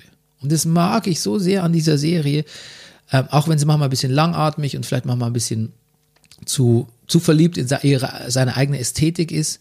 Aber ich mag diese, diesen positiven Ansatz. Ähm, Marielle Heller spielt die Mutter von Beth Harmon. Und was die beiden für ein Verhältnis haben, Rüdiger, das, das haut mich um. Das haut mich um. Die, die Mutter, sie ist halt ihre Adoptivmutter, die säuft eigentlich nur die ganze Zeit, ist super lonely. Mann hat sie verlassen, trinkt die ganze Zeit, spielt einsam Klavier, traut sich aber nie vor Leuten spielen. Und ihre einzige Erfüllung ist quasi einfach ihre Adoptivtochter auf diesen Schachturnieren zu, zu begleiten. Okay. Und auch da trinkt sie und hofft, dass noch irgendwo eine Affäre für sie abfällt und sonst irgendwie. Und es könnte ganz traurig sein, aber ist es nicht, weil die beiden sich so haben und so mögen. Okay. Siehst du, jetzt kriege ich große Lust, das zu gucken. Ja, und also ich habe auch letztlich, ich habe dann auch so ein Anna, Toy, Anna Anya Taylor Joy, nein, Anya Taylor Joy, so heißt die Hauptdarstellerin, so ein Interview gelesen. Und ähm, Oh, ich habe gleich noch einen Aussprachequiz für dich, ja? Oh ja, da bin ich immer sehr schlecht drin in sowas. Ja. Und die hatte auch wirklich, die hat gemeint, sie hat mit Schach überhaupt nichts am Hut gehabt, interessiert sie eigentlich gar nicht die Bohne, Ja. aber hat das Drehbuch gelesen und dachte so, wow, das ist ja, das, das, das ist ja extrem, das ist ja extrem, ja, wie soll man sagen, menschlich, humanistisch, human. Und ähm, ja. Und ich habe, da gibt's einen Artikel auf chessbase.com, wo die ganzen Drehorte beschrieben sind. Und Rüdiger, es gibt da Sachen, die habe ich nicht wieder erkannt, die möchte ich jetzt echt mal sehen. Zum Beispiel, kanntest du den Bärensaal im Rathaus? Nein. Wunderbares Ding, das sieht aus wie, Im Roten Rathaus, oder ja, es sieht aus wie aus Game of Ja. Thrones. Toll. Ja. Oder kennst du ähm, zum Beispiel, ähm, Bodemuseum habe ich erkannt, Ja. aber kennst du zum Beispiel, ähm, wo ist es denn jetzt? Es ist in einer Schule. Ach, im Humana Kaufhaus wird zum Beispiel auch gedreht. Ja, das, das, das habe ich auf Facebook von mehreren Leuten gehabt, dass, dass sie gesagt haben, das haben sie wieder erkannt. Ja. Ja. Ah, das Schloss Schulzendorf zum Beispiel im Landkreis Dahme-Spreewald. Kanntest du das? Das, davon habe ich nur gehört. Das soll, ja. Ja. Oder die Turnhalle der Max-Taut-Schule in Berlin. Nein. Auch wunderbarer Ort. Ich glaube, es soll auch das Palais am Funkturm muss drin sein. Ja, das kenne ich aus, der, das- aus dem Abschlussball vom Deutschen Filmpreis immer. Ja, genau. Ja. Dann äh, das Foyer vom Friedrichstadtpalast muss mit drin sein. Ja, genau. Ja. Kennst du das Hotel Mariposa? Nee. Das dient als Las Vegas, als altes, als altes, als Hotel auf dem alten Las Vegas Strip. Siehst du? Dem, also toll, da auch noch was über Berlin gelernt. Na, was für unsere Berlin-Folge. Ja. Und ich habe gelernt, dass Anya Taylor Joy äh, die Hauptrolle in äh, der ähm, The Witch gespielt hat, diesem wirklich sehr düsteren Horrorfilm. Okay. Ja, Ja. den ich dir nicht empfehle. Alles ja, danke. Wahnsinnig finster ist. Okay. Ähm, Gut. Ich habe noch was gehört und zwar wollte ich sagen, ich habe ähm, Nick Cave hat eine Live-Platte rausgebracht. Äh, Nick Cave Alone at Alexandra Palace. Er spielt vier Seiten lang, vier Vinylseiten lang spielt er Lieder alleine auf dem Klavier ähm, im leeren Alley Pally, im leeren Alexandra Also Palace. allein, allein. ja, zur Corona-Zeit. Und er ist wieder allein, allein. Ja. Und, äh, Also im er- Sinne von Lockdown allein, kein Ja. Publikum und keine anderen Musiker. Er schreibt so ein bisschen selbstherrlich hinten drauf. Ähm, das war eine besondere Zeit. Er möchte ein besonderes, er möchte der Zeit auch ein Denkmal setzen. Das ist ein Signal. It's a, a signal out of history oder so ähnlich nennt er das. Ja. Und ähm, aber es stimmt. Stimmt, wenn man, glaube ich, schon in ein, zwei, drei Jahren dieses Nick Cave-Album hört, ähm, wird man denken, wow, das war, das war Corona. Und so klingt, so klingt Corona. Lustig. Ja. Und das Album klingt sehr einsam und sehr nachdenklich und sehr optimistisch. Auch ein bisschen, auch sehr pathetisch. Nick Cave ist ja alleine, ist, mag ja Pathos, aber dann alleine nur mit Klavier. Aber irgendwie, irgendwie gefällt es mir gut. Ich bin nicht der größte Nick Cave-Fan, aber irgendwie hat mich das, mich das sehr erreicht. Und ich muss auch sagen, dass ich erstaunt bin, wie, man, wer weiß, wahrscheinlich hat er von jedem Song fünf Takes gemacht oder so, aber ich bin erstaunt, wie gut er die Songs am Klavier umsetzt. Ist ja ein bisschen neue Struktur auch und wie gut er Klavier spielt auch. Oder wie sauber er spielt. Er spielt nichts Kompliziertes, aber er spielt sehr sauber. Ja. Okay. Ja, haben doch einige Künstler so Alben produziert in der Zeit. Also, ich habe ich hab kurz ich hab reingeguckt in, die- in die äh, Taylor Swift Folklore. Gibt's auch einen Film drüber, wo sie Ja. mit dem mit Aaron Dessner und und wie heißt der? Warte mal von The National äh, und, und, und, und genau und Jack Antonoff so über die einzelnen Lieder auch sowas redet. Das das kann man sich auch wirklich angucken. Das ist irgendwie schön, wie die da zusammenarbeiten und wie das Album entstanden ist. Naja. Ja, ich finde das Album im Nachhinein doch, doch nicht so, so gut, wie ich es beim, weiß nicht, am Anfang, ich weiß gar nicht mehr, was ich im Brennerpass gesagt habe. Aber ich, ich finde, es, es erweckt mehr die Vorstellung von so einem Deep, Deep Folk Album, als es tatsächlich ist. Ich Aber- finde, dass das Album gegen Ende nachlässt, aber wieder Vinyl, wieder vier Seiten. Aber die ersten zwei bis drei Seiten finde find ich sehr gut. Echt sehr gut. Finde ich, ja, finde ich wirklich sehr gut. Ich würde es sogar als Grower bezeichnen. Ich höre es immer lieber. Ja. Ja, ich weiß nicht. Nee, nicht so ganz. Also ich, bei mir nimmt es eher ab. Schade. Okay. Na gut. Ähm, noch mehr Kultur? Nein. Nein. Kein Maria Stewart? Das kommt zum Thema Nostalgie. Ah, gut. Ja. Hast recht. Sollen wir Thema Nostalgie? Thema Nostalgie. Dann spiele ich jetzt mal ganz kurz unseren, unseren äh, Jingle ein. Da kommt nämlich mal einer. Mach mal. Wir schweigen kurz. Thema Nostalgie, da sind wir wieder. Oh, oh, ich auch. Okay, Nostalgie haben wir gewählt, weil, Weil wir ein Jubiläum zu feiern haben. genau, Ja, weil wir, du 200, du hast es eben gesagt, äh, 25 Jahre Podcast, finde ich, alle- aber stell dir mal vor, wir hätten nur 10 Folgen pro Jahr gemacht. Ist ja albern. ja. Aber tatsächlich ist es so, dass wir gute fünf Jahre jetzt schon podcasten. Wir machen fünf Jahre Podcast und vom Gefühl her, 250, hast du, du hast nachgezählt, wie viele Podcasts du auf deiner Seite hast? Ich weiß gar nicht mehr, woher ich die Zahl habe. Also ich, ich, also ich glaube, äh, auch die, was iTunes Store benennt, weniger, weil die, Ja. die haben nicht alle und ich habe irgendwie mal sowas zusammengeschustert aus der Zahl, die wir da bei iTunes hatten und was es, was die nicht mitgezählt haben. Letztlich ist es so, dass äh, ich jetzt mit der Zahl gehe, die bei Prodigy angegeben wird. Finde ich gut. Weil, das alles ja. andere ist mir zu kompliziert ist. Ich, der gre- gregorianische Kalender. Im Zweifelsfall sind es mehr. Ich glaube auch, dass es, Ja. es könnten mehr sein. Ja, es könnten 50 mehr sein. Als. Disteldarsteller so 250 ist auch immer so eine magische Grenze, wie lange Distelprogramme laufen. Ich habe das Gefühl, es ist mehr. ja, kann gut sein. Wir haben ja auch zwischendurch mal kurze Brenner, Brennpunkt Brennerpasse gemacht. Ja, Brenner Pässle. Brennerpeschle. Ja, Unpeschlich. Ja. okay. Du, ja, Nostalgie. Soll ich mit einer Definition einsteigen? Mach mal. Von Oxford Dictionaries. Yes. Nostalgie.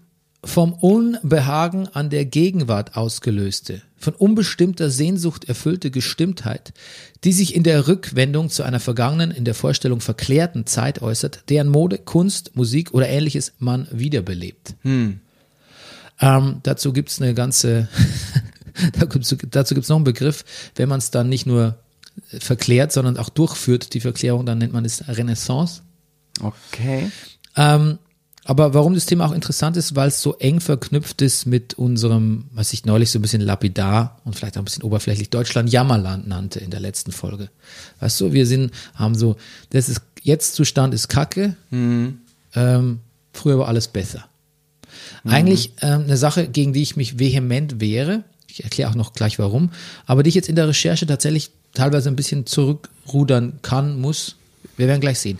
Jetzt ist die Frage, ich habe hier so eine kleine ähm, Reportage vorbereitet, Ah. aber ich möchte dir nicht vorgreifen. Ähm, vorgreifen im Sinne von, äh, was meinst du, dass ich. Ja, weil ich jetzt dann gleich, gleich fünf Minuten am Stück reden würde. Ach so, na mach doch mal. Ich find's okay. Ja? Pass auf, ich, noch ein Zitat, weil du definiert hast, das mir gut gefallen hat. Nostalgie ist die Sehnsucht nach der guten alten Zeit, in der man nichts zu lachen hatte. Schreibt Passun. Schreibt leider nicht Passon, sondern schreibt ein Musiker, dessen, ich habe es mir nicht aufgeschrieben. Das gucke ich nach, während du fünf Minuten redest. Nein, ich höre dir jetzt fünf Minuten lang zu, Bernie. Mach mal. Okay.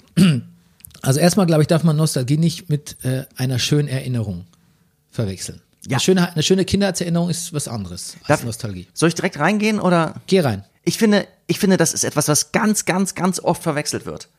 Kindheitserinnerungen und früher war alles besser.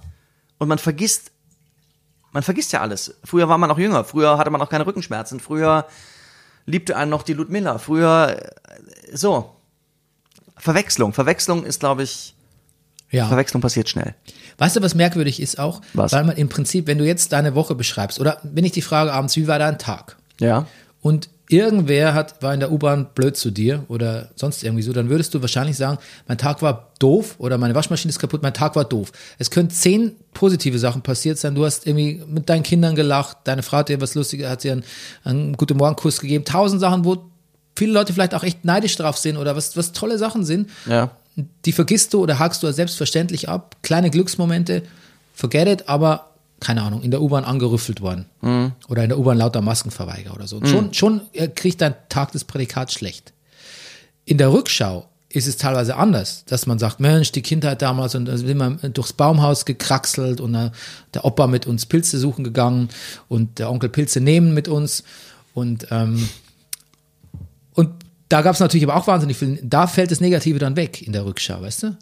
Während es im Jetzt eher Ja. ständig betont wird, weil wir total defizitorientiert sind. Und äh, in der Rückschau nicht. In der Jetztzeit, das hat mir meine ähm, Freundin neulich erklärt, es gibt diesen, diesen Fight-or-Flight-Reflex, dass das Hirn quasi, das ist darauf trainiert, wenn dir was Negatives passiert, das sofort, das wird quasi nicht groß verarbeitet, Ja. sondern es wird sofort in Emotionen umgewandelt, einfach aus als ein selbstschützender, so ein Survival-Automatismus, ne? Dass wenn du ein Um, Trauma um im wenn- Zweifelsfall schnell darauf reagieren zu können. Fight or Flight, zu, Okay. Mhm. dich zu wehren oder zu flüchten. Quasi Traumaerfahrungen. Während das Positive tatsächlich, das wird erst verarbeitet und es wird nicht sofort umgesetzt in Emotionen. Also beziehungsweise Weil man es ja schon überlebt hat. ja, weil, weil, der, Genau. weil der Mensch hat ein bedrohtes, von der Natur als bedrohtes Wesen, ähm, sagen manche, geschaffen wurde und diese, auf diese Bedrohung ständig reagieren muss. Somit erklärt man sich zum Beispiel auch, warum wir so gerne und so gut und so, ähm, so, so äh, süchtig auch auf negative Nachrichten reagieren. Okay, und das tatsächlich, das Phänomen ist umgedreht in der Nostalgie. Aha. Weil Nostalgie, positive Erinnerung. Würdest Ja. du mir recht geben, oder? Ja, ja. Okay. Ich habe mit Nostalgie eigentlich immer so ein bisschen, ich, ich habe das mit, ich assoziiere das mit Unsicherheit, mit, mit Anhaftung. Anhaftung an einen Zustand, der jetzt nicht mehr ist und aus dem dann eine Aversion gegen das Jetzt folgt. Aber, Was ich, okay, aber was kommt zuerst? Das ist früher, das Gefühl, früher war es schöner oder die Aversion gegen, das- gegen das Jetzt? ich glaube, die, ich, Was kommt zuerst? das ist so ein bisschen Henne-Ei-Sache, Ja. ne? Da, egal was zuerst kommt, eine Aversion, was zuerst kommt, das, eine Aversion gegen das Jetzt ist eigentlich völlig sinnlos. Ich habe es auch in so einem buddhistischen Buch gelesen, da steht, dass quasi ähm, so niemand mag eigentlich Wut, Depression, Trauer, negative Gefühle und trotzdem ist man ständig in diesem Dings drin und lässt es ständig zu und lässt sich auch wirklich allzu gerne davon überwältigen irgendwie. Und ähm, diese Aversion gegen das Jetzt ist tatsächlich auch völlig sinnlos, weil erstens mal ist, steckt da dieser Confirmation Bias drin, dass wirklich alles früher besser war. Das erzeugt sich dann ja wieder selber, da wäre wieder deine Frage interessant, was war zuerst da? Und vor allem bringt's nichts. Es ist völlig sinnlos zu denken, jetzt ist alles scheiße, früher war es besser. Weil es behindert dich nur in der, in der Bewältigung oder im, im aktiven Leben von so einem Jetzt. Also insofern ist Nostalgie tatsächlich eine sehr, eine sehr sinnlose, ein sehr sinnloses Gefühl. Denke ich Okay. denke ich. Ähm, ausgenommen hätte ich natürlich sowas wie ästhetische Nostalgie, weil ähm, vielleicht war ja wirklich in der Kunst oder in der Ästhetik schon mal irgendwas schöner und dann spricht da nichts dagegen, dass das wiederkehrt oder man wieder bemüht oder dass man das immer noch gut findet zum Beispiel oder alte Bob Dylan Platten hört oder so. Da spricht nichts dagegen. Ähm, und dann habe ich aber einen Artikel gelesen auf spektrum.de. Aha. Und da steht drin, dass Nostalgie natürlich naturgemäß lange negativ abgetan wurde. Ähm, ich lese mal vor. Im 17. Jahrhundert verfasste der Mediziner Johannes Hofer seine Doktorarbeit über das Leiden der Schweizer Söldner, die für reiche Fürsten in den Krieg zogen. Weit entfernt von zu Hause plagten sie Gedanken an die Heimat. Die Krankheit, die wir heute als starkes Heimweh einfach nur bezeichnet würden, hat er damals Nostalgie genannt. Ist das nicht interessant? Sta Nostalgie ist gleich starkes Heimweh in der Urdefinition? Bei Soldaten, die fern der Heimat in Krieg ziehen müssen, auch sehr verständlich. Irgendwie schon, ne? Ja. In den 70er Jahren ähm, gab es dann so einen Soziologen, ähm, der diese Auffassung, diese Negativauffassung äh, von Nostalgie in Frage gestellt hat und so sich auf positive Seiten konzentriert hat. Und ähm, er hat gesagt, dass so Kindheitserinnerungen, wenn man jetzt, da sind wir wieder bei der schönen Erinnerung, wobei ich hier sage, man muss das trennen, wir trennen es jetzt mal nicht, dass das für positive also dass es Empfindungen von Geborgenheit auslöst und dass es in Momenten, wo man sich alleine fühlt, vielleicht eben ganz wichtig und sogar produktiv ist. Und ähm, da haben natürlich viele gesagt, ja, aber Entschuldigung, man muss doch diese positive Geborgenheit auch im Jetzt finden, weil sonst stößt man ja immer auf das Defizit, dass es jetzt nicht hier ist. Und dann gab es aber wohl relativ viele Experimente ähm, und tatsächlich hätte man festgestellt, ich zitiere es quasi nur, dass die positiven Effekte weit über ein kurzfristig gutes Gefühl hinausgehen. Aha. Und jetzt kommt noch was ganz Interessantes, nämlich hat man so Nostalgiesachen, vielleicht hast du schon mal gehört, bei Leuten mit Demenz getestet, alte Fotos gezeigt, Ja. die können sich nicht nur besser erinnern, auch an, also die, das Gedächtnis wird nicht nur gestärkt, sondern denen geht's tatsächlich auch besser, Okay. emotional und damit sogar wieder physisch. Ähm, und somit hat man das, ist es tatsächlich, was ich jetzt auf dem Standpunkt, wo ich war, dass Nostalgie grundsätzlich eher, eher, eher scheiße und äh, nicht, nicht besonders konstruktiv ist, ist zumindest von der Wissenschaft offensichtlich eine überholte Erkenntnis. Ne? Ich weiß noch nicht, ob ich mich da ganz abbringen lassen von meiner Antinostalgie, aber ähm, zumindest denke ich jetzt mal drüber nach, nach dieser, nach dieser Recherche. Wir wollen natürlich aber nicht unter den Tisch kehren, was sehr problematisch gerade jetzt an dieser Nostalgie ist. Zum Beispiel ähm, der Artikel erwähnt ja auch dieses Make America Great Again. Das ist ja der Nostalgie-Slogan an sich, mit dem Trump die Wahl gewonnen hat. Ne? Ja, lustig. Dieses ja. Again macht den Unterschied. Again. Ja. Und verrückterweise, Joe Bidens Spruch gerade ist, "U- äh, America is back. Ja.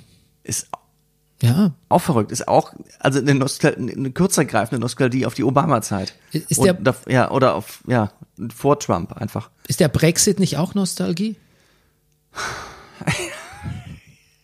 Ja, sicher, ja, auf jeden Fall. Ist, dieses, ist dieser Querdenker-Dings, dieses Wir sind das Volk, dieses sonst irgendwie, ist das nicht. Ja, es ist auf jeden Fall ein Zurück zu was wollen. Es ist eine, Sub, eine sehr, sehr kurz, also es ist die Nostalgie vor Corona, weißt du? Mhm.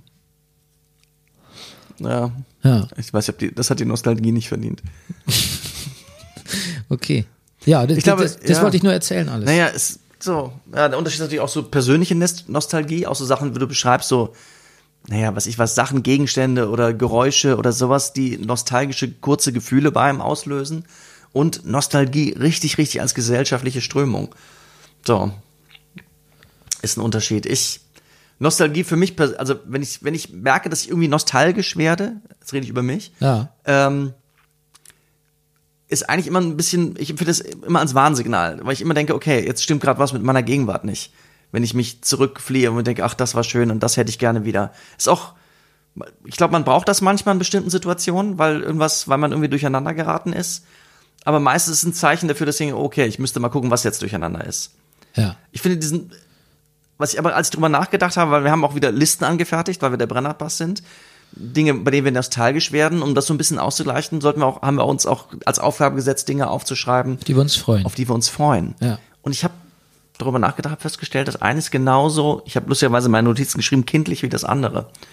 Ich, wenn man, ich, ich, ich, ich finde beides, also ich finde es ähnlich. Ich, wenn ich weiß, wenn ich zu sehr zurückgucke und wenn ich zu sehr in die Zukunft gucke, denke ich immer, irgendwas stimmt gerade mit der Gegenwart nicht. ja. Naja. Ja. Ja. Ja. Ich habe mich, ja- ich hab mich ja viel mit so Timelines beschäftigt, ob wie wie die, weil für das Buch, was ich irgendwann mal schreiben will, wenn das klappt, weil es ja da um, auch um Zeitreisen geht, was ist wichtiger, was ist gegenwärtiger, wenn was wäre man alle Timelines gleichwertig behandeln würde, wenn das jetzt nicht weniger wert als Vergangenheit und Zukunft wäre, weil Ja. im Prinzip alles im gleichen im gleichen Kontinuum existiert, nur wir haben aufgrund unserer, ja, wir haben bei Zeitreisen darüber geredet, aufgrund unserer geistigen Unausgereiftheit nicht Zugriff auf alle Ebenen. Aber okay, das ist ein anderes Thema. Ich Wie, lasse wie es ist denn das sofort. bei dir, wenn du dich nostalgisch fühlst? Was, was, was, was, was setzt du der Nostalgie entgegen oder setzt oder willst du das gar nicht oder was? ich Wann- glaube, wann ich, passiert dir das? Ja. ich glaube, ich bin das selten oder ich lasse es nicht zu. Ich erlaube mir das nicht. Und früher mehr. Es gab mal so ein, so ein Blink 182 Song, bei dem kommt irgendwas vor wie, da ist jemand 16 und dann habe ich, bei dem habe ich, war ich, war mich immer ganz traurig und dachte ich, Gott, wie einfach war die Welt noch, als ich 16 war. Und dann lese ich mal mein Tagebuch. Gut, da war ich schon 18 Ja, ja. und es klingt nicht einfach. Und da verarbeitest du noch die Zeit, als du 16 warst. Ja. Ja, es ist genau. eine hochkomplizierte Zeit, du lieber Himmel, ja. Genau, ich wollte dir aber ein Kompliment machen. Ach, jetzt Ja, kommt's. pass auf, ich, ich habe zum Beispiel, ich habe einen, ich hab einen Kumpel, der, der schickt mir, den sehe ich nicht so oft wie dich, natürlich, man hat jetzt nicht so viel auf der Jetzt-Ebene, wahrscheinlich nicht so viel gemeinsame Aktivitäten und Interessen, Ja. aber trotzdem, der schickt mir immer die Witze, die wir machen oder die er mir schickt oder, oder Links, die er mir schickt oder Witze, die er macht, das bezieht sich alles auf eine Zeit, die wir vor 10, 20 Jahren hatten irgendwie. Ja. Und ähm, ich finde das an sich nachvollziehbar aus seiner Sicht, aber es macht mich auch ein bisschen irre.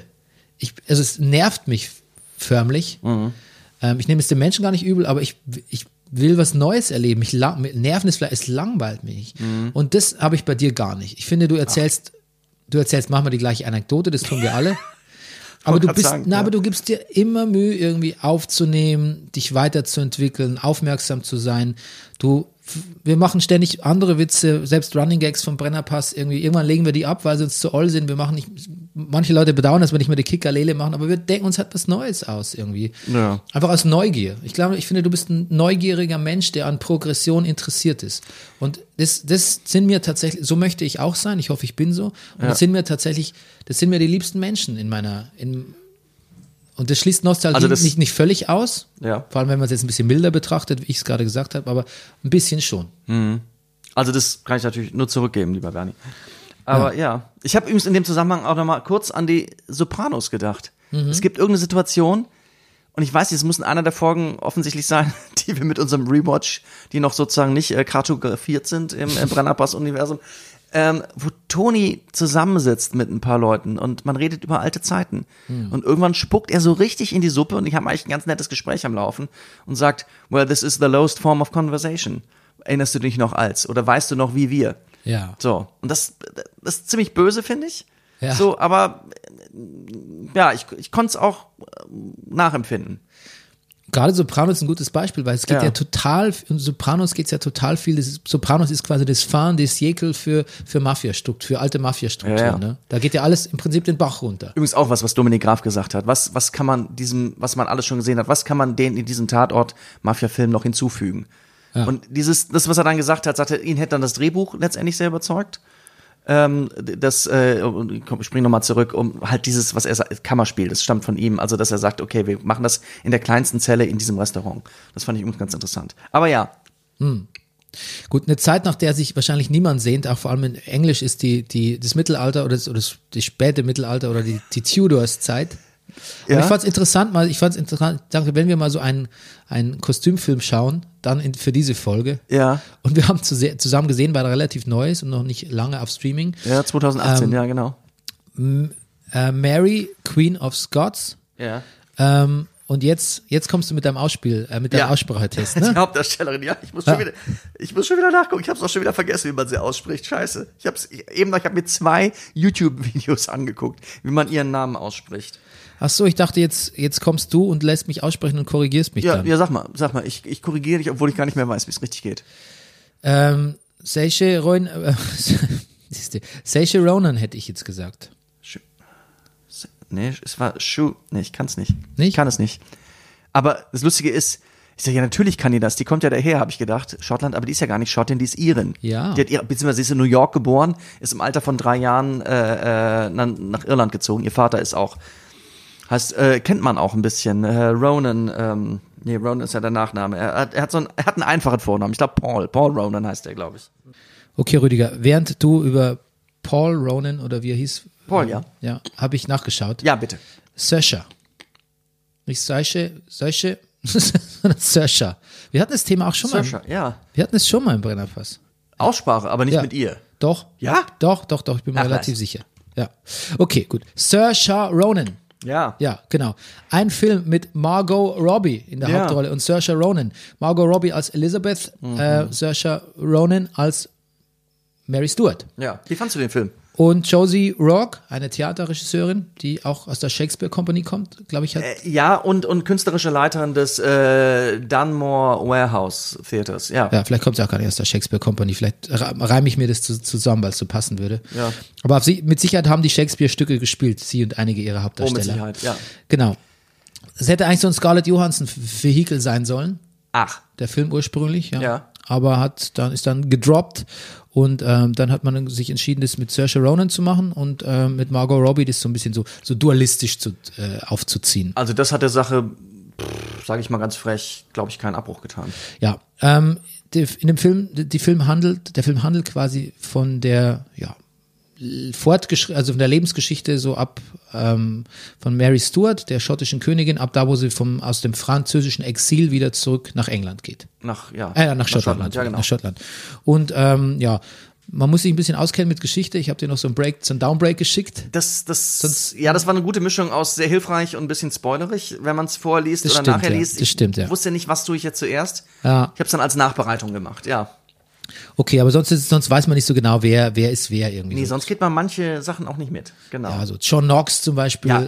zu identifizieren, war schon, Absolut. schon wichtig im Vorfeld, finde ja, ich. finde ich auch.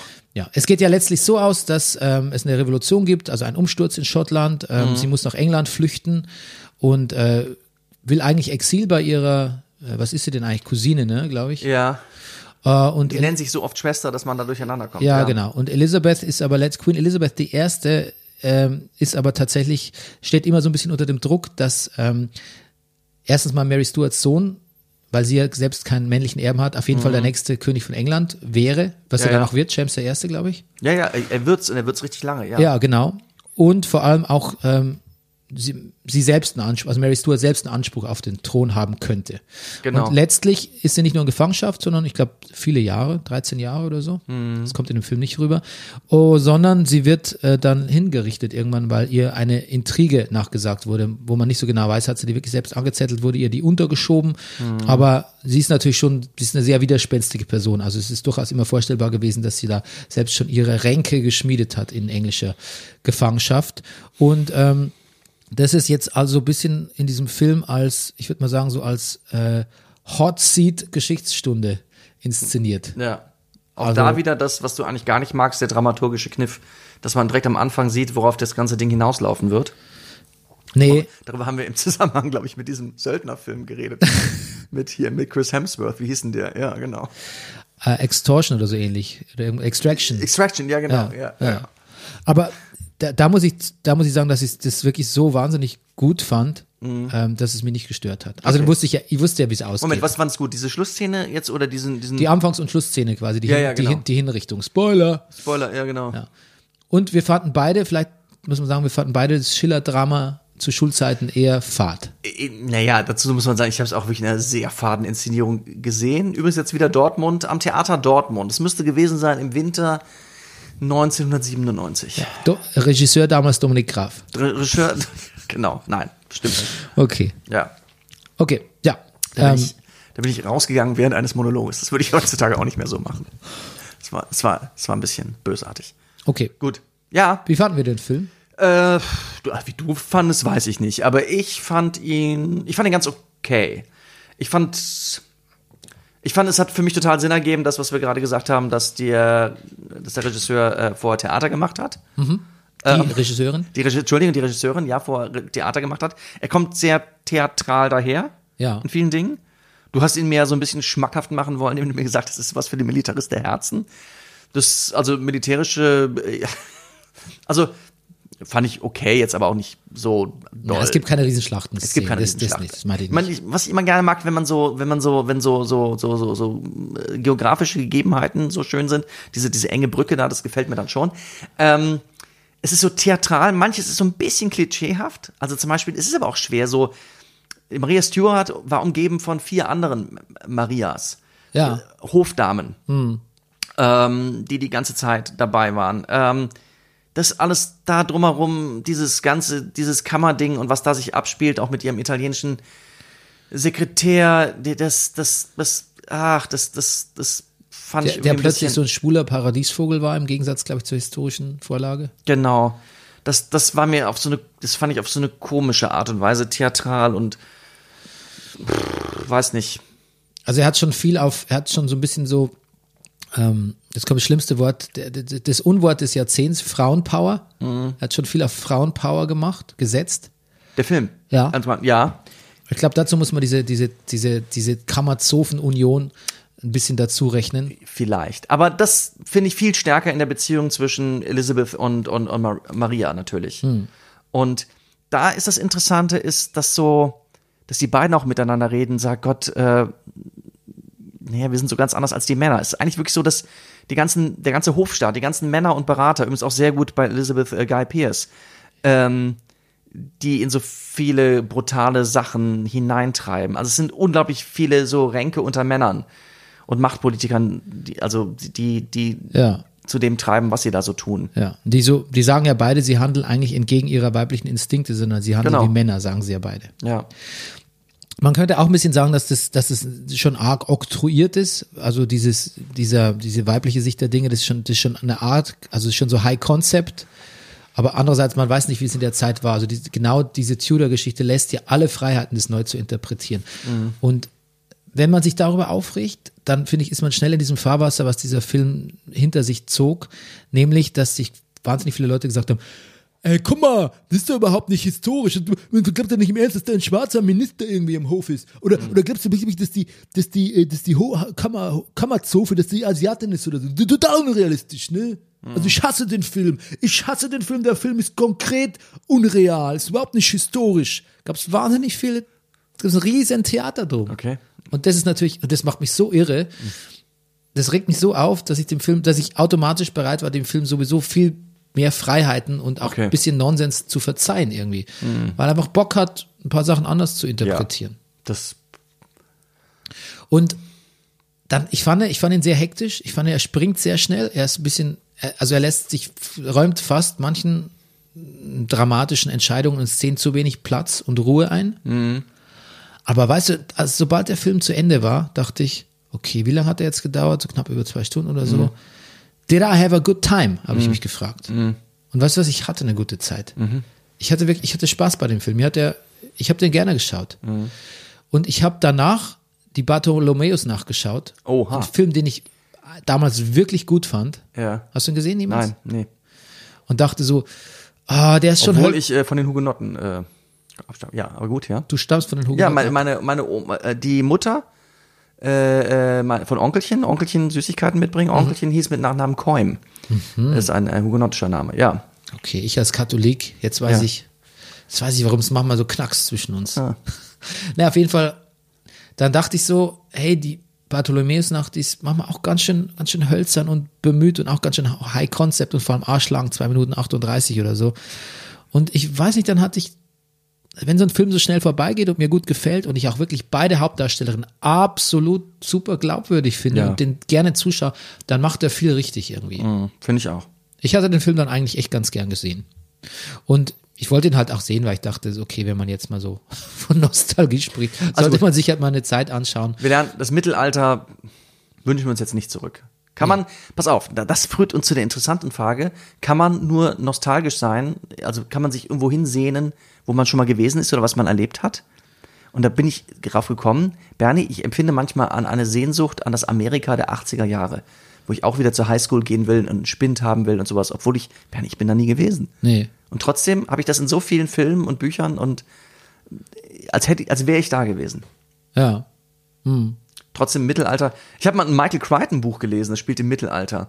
Und das räumt mit ganz vielen, ich weiß nicht mehr, wie das hieß, aber auch Zeitreise. Mensch, Zeitreise hatten wir schon wieder ein Thema, aber da reisen so ein paar Geschichtsforscher zurück in der Vergangenheit ins Mittelalter.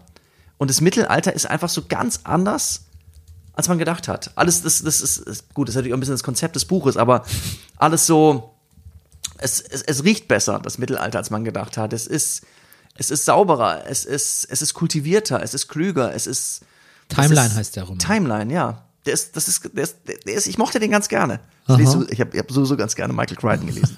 Aber ich, ich habe mehrere Bücher von, ich habe, Gott, ich habe mindestens vier oder fünf Bücher von Michael Crichton gelesen. Aber ja, Es gibt einen Film dazu. ja, ach, Von Richard Donner von 2003. okay. Lese ich gerade. War jetzt, glaube ich, nicht so ein Erfolg. Michael Crichton ein Buch zu verfilmen, ohne dass ein Erfolg wird, ist Ah, da gibt es verschiedene. Der hat ja auch merkwürdige Bücher, also der hat auch Ja. diverse Bücher geschrieben. Jurassic Park, Ja. aber auch äh, diese, dieses, wie heißt es, äh, wo Michael ähm, Douglas äh, sexuell belästigt wird in der Arbeit. Ach so, äh, äh, ähm, oh. Irgendwas, nicht verhängnisvolle Affäre Nee, ist aber es es ist nicht. nur ein einzelnes Wort, glaube ich. ja, genau. Okay. Enthüllung? Nee. Ja, don't go there. Ja. Schwieriger Film. Chorus Line. Nein. äh, gut.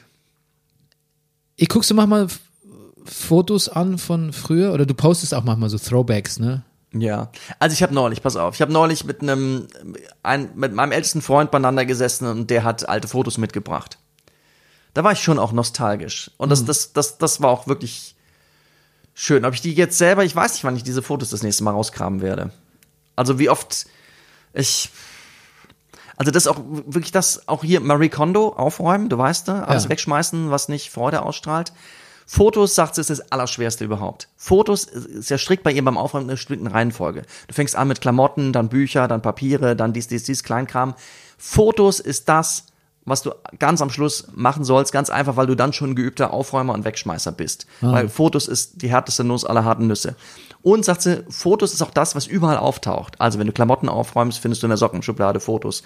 Beim Aufräumen von Büchern findest du in einzelnen Seiten Fotos. Du findest überall Fotos. Fotos, sagt sie, erstmal ungesehen alle in einen großen Karton packen. Dieser Karton steht bei uns im Schlafzimmer oben auf dem Kleiderschrank in einem alten Umzugskarton. Ich weiß nicht, ob ich da jemals, ich weiß nicht, wie viele Lockdowns wir erleben müssen, Bernie, dass ich an diesen Karton rangehe. ja. Und du? Ich bin beim Wegschmeißen bin ich merciless. Du, ja, übrigens beim Reinkommen heute habe ich gesehen, wieder äh, unten stehen Bücher, ne? Die sind auch von dir. Aber weißt du, ja. was mein Problem ist? Ja, bitte. Ich würde, ich hab, ich bin, ich bin zu bequem, weil ich müsste natürlich Sachen, Klamotten und Bücher und Sachen, ich müsste sie verkaufen oder an die richtige Stelle geben. Wenn es nur, wenn es politisch korrekt wäre und umweltgerecht, einfach Sachen wegzuschmeißen, hier wäre hier wäre Kahlschlag, sag ich dir hier. Mein Problem ist eher, dass ich nicht so genau weiß, wohin und ähm, ich kann auch nicht 50 Bücher gleich runterstellen und ich will auch die Klamotten, ich soll, die sollen auch irgendwie, ich will erst mal Leute fragen, ob sie sie brauchen, dich oder was ist Kinderklamotten Ja, und oder sonst stehen die. Sachen drei Wochen in der Tüte im Eingangsbereich, ja. Das macht's komplex. Oh. Ansonsten, ich könnte hier so viel Ja, ja. wegschmeißen. Ich war völlig neidisch. Unser Nachbar über uns renoviert jetzt auf eigene Kosten, Mhm. weil Vermieter will nicht renovieren, aber die, wir wohnen da mittlerweile alle schon lange und günstig. Er sagt, okay, ich nehme jetzt selber Geld in die Hand und renoviere.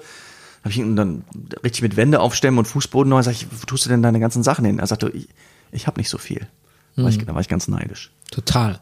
Du, äh, genau, wenn, wenn meine Freundin mir äh, SMS schreibt von sie minimalisiert gerade wieder ihre Wohnung, in der sowieso fast nichts ist und so, Mhm. dann, dann bin ich, mein erster Reflex ist so, ah, dann gucke ich auf mein Bücherregal nichts, ah, scheiße. Mhm. Andererseits, weißt du, ich arbeite in der Buchbranche. Es geht leider auch gar nicht so richtig ohne Bücher. Also, Ja, und als Journalist arbeite ich auch noch. das Nein, heißt, ich brauche Bücher. Und vor allem, ich habe ja schon so viele Bücher von mir irgendwie die ganze Zeit. Ich, so, ich gucke gerade so in ein Regal. Okay, ich Ja. sehe so zwei Reihen. Ja. Na, ich habe Aber natürlich. Ich habe fünf Romane geschrieben und ungefähr sechs oder sieben Bücher übersetzt. Allein davon ist ja, Ja. mehrere Exemplare von jedem. Das füllt ja schon irgendwie eine ganze Seite. Ja. Du, ich, Das möchte ich auch wirklich nicht. ich habe drei Leitsordner mit schlechten Witzen. Die bringst du bitte mal mit, dann machen wir eine Ja, die Spezialfolge. trage ich mal vor. okay, ich wollte eigentlich sagen, ich habe Fotos angeschaut neulich. Ja. Oder ich habe auch diesen Podcast gehört. Oder ich höre manchmal ältere Musik von mir. Wobei bei Musik, meiner Musik von früher, da kann ich noch was abgewinnen. Okay. Aber Fotos von mir, alte Blog-Einträge, Tagebucheinträge.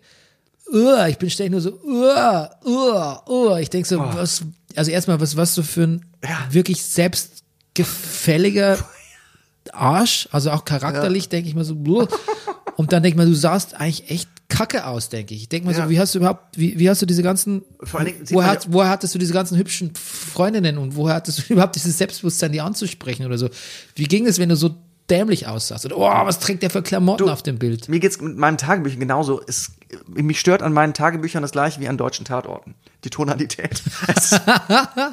Es, Ja. ist wirklich ja. Ist auch so maulig, ne? oh, furchtbar. Ja, Tagebuch, Tagebücher, Ja. glaube ich, sind per se maulig. Maulig und oberflächlich, so oberflächlich selbstreflektiv, voller so Fragen, so, warum mache ich das bloß, warum habe ich das wieder so gemacht? Ja, Weil du ein Idiot bist. Ja. Ja. Naja.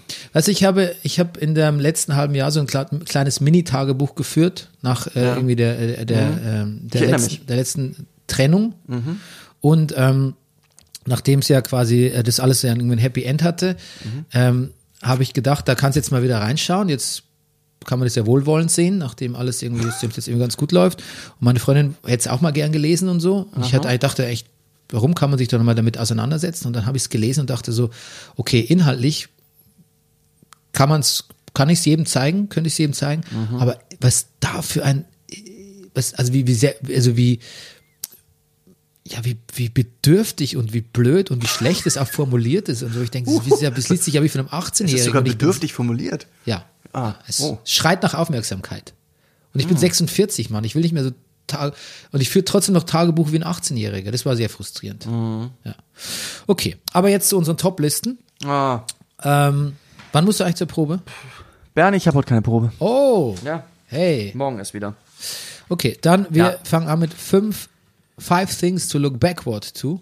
Was an, anders formuliert, was kitzelt deine Nostalgie-Nerv, Rüdiger? Dein Platz fünf. Wir versuchen es ein bisschen schnell zu machen, weil wir haben ja Okay. zwei Rubriken. Ähm, eine Reihenfolge, ne? Ja. Pass auf. Der 20. Januar 2021. Äh, Wo sind wir Dinge, auf die man sich freut? Nee, ich habe gar Nee, nicht. auf die man zurückblickt. Auf die man To look zurückblickt. backward to. Dann Was kitzelt dein Nostalgie-Nerv? auf die, auf die wir zurückbringen. Pass auf. Gelbe Telefonzellen. Okay, got it. Gelbe Telefonzellen. Möchtest, hast du Damals waren die noch, die, die ganz alten, gelb, eckig mit grauem Griff. Und dann später kamen die, die empfinde, ich sehe die jetzt noch und denke, ach, das sind die neuen Telefonzellen. die, die so ein bisschen runder sind und einen schwarzen Plastikgriff haben. Ja, man könnte fast sagen Telefonzellen, Telefonzellen an sich. Mhm. Hattest du Sex in der Telefonzelle mal? Ich hatte mit neun Jahren noch keinen Sex. Ich hatte, nein, ich hatte noch. Du guckst so verschmitzt, Nein, Bernie, ich hab- hattest ich du mal hatte- Sex in der nein, Telefonzelle? Hatte ich nicht, nein, hatte ich nicht. Hast du vorher Rollos aufgehängt? Nein. Ich hatte noch nie Sex in der Telefonzelle. Ich Gut. war nur so eine Frage. Bernie, was ist dein Platz? Ich wollte nur sagen, Telefonzellen erinnern Ja. mich äh, an ähm, Geld zusammenkramen und irgendwie bei einer Freundin oder Ja. einer Frau anrufen, Mädchen, was man nicht von zu Hause aus konnte oder wollte vor allem. Ah, okay. Oh, meine ja, das ist sehr gut. Okay, mein Du, Platz, ja. Das weckt gerade Erinnerung. Das habe ich auch gemacht. Das habe ich auch gemacht. ja. Ja, da, siehst du? Nostalgie. So geht's du. Ähm, meine Kids als Babys. Ja. Ja. Ja. Da erinnere ich mich gerne. Da kommt jetzt gelbe Telefonzellen nicht Vor allem, mehr. wenn ich jetzt mit den Homeschooling, Mhm. also mit dem Homeschooling mache, da erinnere ich mich gerne als. Da will ich ihn, manchmal würde ich ihn lieber wieder wickeln, als mit ihm Schularbeiten machen. Ja. Okay, Platz 4. Pass auf, ich mache meine Reihenfolge mache ich gerade hier on the fly, ja? Ja.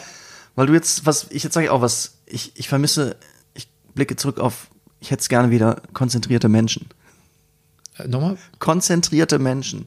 Du hättest gerne wieder Ja, ich hätte gerne wieder eine Zeit, wo die Leute konzentriert sind und nicht aufs Handy gucken. So. Ah, ja, ja. Oh, ja. Ja. Ja. Wo alle, alle, wo das Leben linear verläuft und wo Leute das machen, was sie gerade machen. Ich glaube, das früher war das besser, Bernd. Das war früher war alles besser. Die Leute waren konzentrierter. Und wenn man in der Bahn gesessen hat, dann hat man haben manche was gelesen, aber irgendwie waren sie mehr da. So. Da kann ich was dazu sagen. Sag mal das was dazu. Ich, äh, ich, ich war mal, ähm, ich war mal neulich so ähm, Rauschmittel induziert, lag ich quasi auf dem Bett und habe nichts gemacht und hatte hing meinen Gedanken und äh, Bildern nach und es war extrem schön und dann fiel mir ein, dass ich das früher auch als Kind, als Kind oder auch als Jugendlicher ähm, ganz oft gemacht habe, Ja? weil es auch nichts zu tun gab. Ja. Jetzt mache ich das nicht, weil ich ständig am Rechner hängen und Wrestling News lies oder über Ey, ich habe früher sowieso tagsüber Tr Trump News oder sonst irgendeinen Schwachsinn. Ja, genau. Ich habe früher sowieso viel mehr im Bett gelegen. Ja. Das war nicht schlechter unter Umständen. Im Bett liegen, ja. Ja, das ist ich weiß noch, dass ich damals an der Schauspiel, ich habe eine Wohnung übernommen, weil die so irre günstig war, in Köln, in der, in der Peter-Bauer Straße. Und das war eine Dachgeschosswohnung, die hatte nur ein Zimmer mit einem Waschbecken und Toilette auf dem Flur. Und der größte, das war auch nicht so irre groß, das Zimmer. Und es hatte nur ein großes Bett in der Mitte. Und der Kumpel, von dem ich die Wohnung übernommen hat, gesagt, naja, sagte, ich habe mein Bett hier unter dem Dachflächenfenster. Das ist übrigens geil, Dachflächenfenster über dem Bett. Ey, ich habe mir da schon Sonnenbrand geholt in dem Bett. ähm, das war wirklich toll.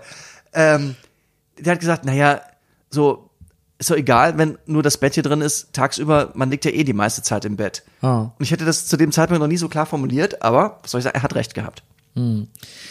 Und irgendwann erzähl ich dir mal, wer, wer, der Kumpel war. Den kennst du nämlich auch. So, weiter. Weißt du, wenn man im Urlaub ist und Ja. nur ein Hotelzimmer zur Verfügung hat, Ja. dann reduziert man, oder auch auf Tour, dann Tournee, reduziert ja. man sich manchmal auch genau auf dieses Bett. Dings rumliegen, Musik hören, lesen einfach. Ja.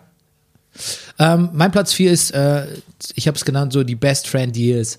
Was es jetzt nicht mehr so gibt, wo du quasi, du hast ein Jahr, vielleicht sind, haben beide gerade, sind beide Kumpels gerade solo und du hängst einfach, wahrscheinlich ist es nie ein Jahr, sondern nur ein paar Monate, aber du hast das Gefühl, das war das Jahr, wo ich die ganze Zeit nur mit Rüdiger oder mit Tim oder mit Flo oder mit sonst jemand rumhing, wo wir alles zusammen gemacht haben, alles geteilt haben und in Urlaub gefahren sind und, und alles, das Jahr drehte sich nur um diese Freundschaft. Ja. Die Best Friend Years. Ja. Das gibt's nicht mehr, weil alle Ja, es gibt so beschäftigt sind mit- Epochen, ne? Es gibt so, die, Aber es- die, ja. Aber das geht ja nicht mehr, weil die Leute mit Beziehungen, Familien, Jobs beschäftigt sind, auch woanders wohnen. ja. Ja, okay. Platz Ja, drei. Platz drei. Ähm, gemütliche Autos. Ah. Ich mag eh keine Autos mehr so gerne, aber ein finde ich, was in der deutschen Werbung für Autos wenig vorkommt, ich finde Gemütlichkeit ist ein wichtiges Ding bei Autos. Hinten im Opel Rekord zu sitzen und meine Eltern, mein Vater fährt und wobei der wirklich schlimm Auto gefahren ist, nicht sonst schnell, sondern so furchtbar unkonzentriert, aber ich sitze hinten und und und es äh, kommt Musik, klassische und Ge Gemütlichkeit. Was ist deins? Weißt du, womit ich übrigens sehr unzufrieden bin? Womit bist du Mit sehr meinen Bartmoden von früher. Jedes Mal, wenn ich sehe, wie ich, ja? meine Bärte so hinrasiert habe, denke ich so, was sieht bescheuert aus. ähm, okay, mein Platz drei ist dein Platz äh, vier gewesen, die, Ze- die Konzentrationszeit, die Zeit ohne Internet und so, weißt du? Siehst du? Und Handys. Aha. Ja, okay. Interessant. Platz zwei bei dir. Platz zwei. Hier steht meine Entschlusskraft. Okay. Pass auf, ich habe es jetzt einfach mal vorgelesen. Früher, ich hatte früher, vielleicht ist das auch eine Alterssache, aber ich habe öfter früher große Entscheidungen getroffen. Habe ich das Gefühl? Ich war früher entschlussfreudiger. Ich habe gesagt, Mhm. jetzt mache ich das so und so. Jetzt mache ich das so und so. Oder jetzt beginnt die Zeit, in der ich. Oder jetzt kommt der neue Rüdiger. Ja. Und das habe ich schon länger nicht mehr gemacht. Ich werde jetzt gerade ganz traurig. Ah. Ja, das ist mein Platz zwei. Okay. Mein Platz zwei ist im Prinzip nochmal dasselbe, was wir gerade schon besprochen haben, aber nochmal speziell auf Bücher gemünzt, nämlich in Büchern versinken. Mich hinsetzen, anfangen zu lesen und festzustellen, drei Stunden sind vergangen.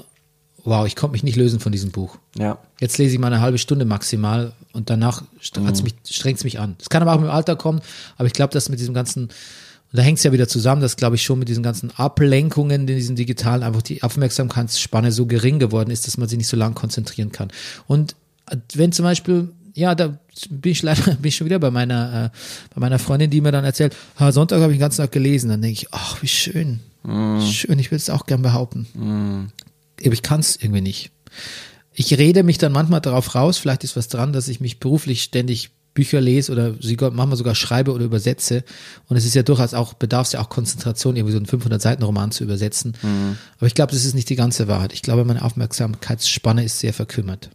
Bücher war mein Platz zwei. Dein Platz eins. Mann, Mann, Mann. Im Grunde genommen höre ich bei uns beiden eigentlich ein ganz großes Nostalgie- Nostalgie-Thema raus. Entschleunigung, ne? Ja, Und eigentlich, wenn ich jetzt, ich habe noch zwei Punkte hier stehen, die setze ich jetzt beide als Platz eins, Ja. kommt beides auf gleich hinaus und ist auch Entschleunigung. D-Züge mit Abteil und lange Nachmittage. Irgendwann habe ich mal festgestellt, ich habe, ich, ich habe keine Nachmittage mehr. Früher gab es Nachmittage. Da hat, da war immer Mittagessen und die Zeit bis zum Abendessen, die war lang und da passierten Dinge dazwischen. Und das gibt's nicht mehr. Und du? Weihnachten als Kind. Weil ich bin kein großartiger Weihnachtsfan. Ich finde es aber auch nicht schlecht. Aber tatsächlich dieser, dieser Slow Burn zwischen 1. und 24. Dezember, der dann echt so kulminiert in so einem, in einem richtigen Highlight. Und es ist ja auch kein Fake-Highlight, wo du dann denkst, okay, jetzt habe ich mir eigentlich zu viel Erwartung gesetzt, so gut war es doch nicht. Sondern es war immer genauso gut, wie man sich es vorgestellt hat. Es gab diese Geschenke, es gab diese Spannung. Ja, ja. Es war so geil, wie ich es mir vorgestellt habe am 1. Dezember, dass der 24. Dezember werden könnte. Er wurde es. Das gibt's nicht mehr. Haben wir ein Glück. Ist, ich bin aber überrascht, dass meine Kinder sich auch immer noch so auf Weihnachten freuen. Also auch das, das größere Kind mit 15 Jahren freut sich auch dieses Jahr richtig, richtig auf Weihnachten. Ich denke, aber du weißt doch auch die Geschenke und es ist jetzt auch nicht so der Wahnsinn und, aber trotzdem, so und alles, ja, dieses, ja, dann doch. Aber, äh, war, naja, Ja, weißt du, ich komme ja auch gern von so Weihnachtstraditionen ab. Hier steht ein Adventskranz oder eine, eine Adventsreihe, wenn man Advents, so will. ja. Ja. Und ich denke so, ach, weiß nicht, brauche ich das? Oder Weihnachtsbaum will ich auch also irgendwie aus Umweltgründen nicht unbedingt machen dieses Jahr. Und dann denke ich immer, weißt, ja, dass man die auch leihen kann.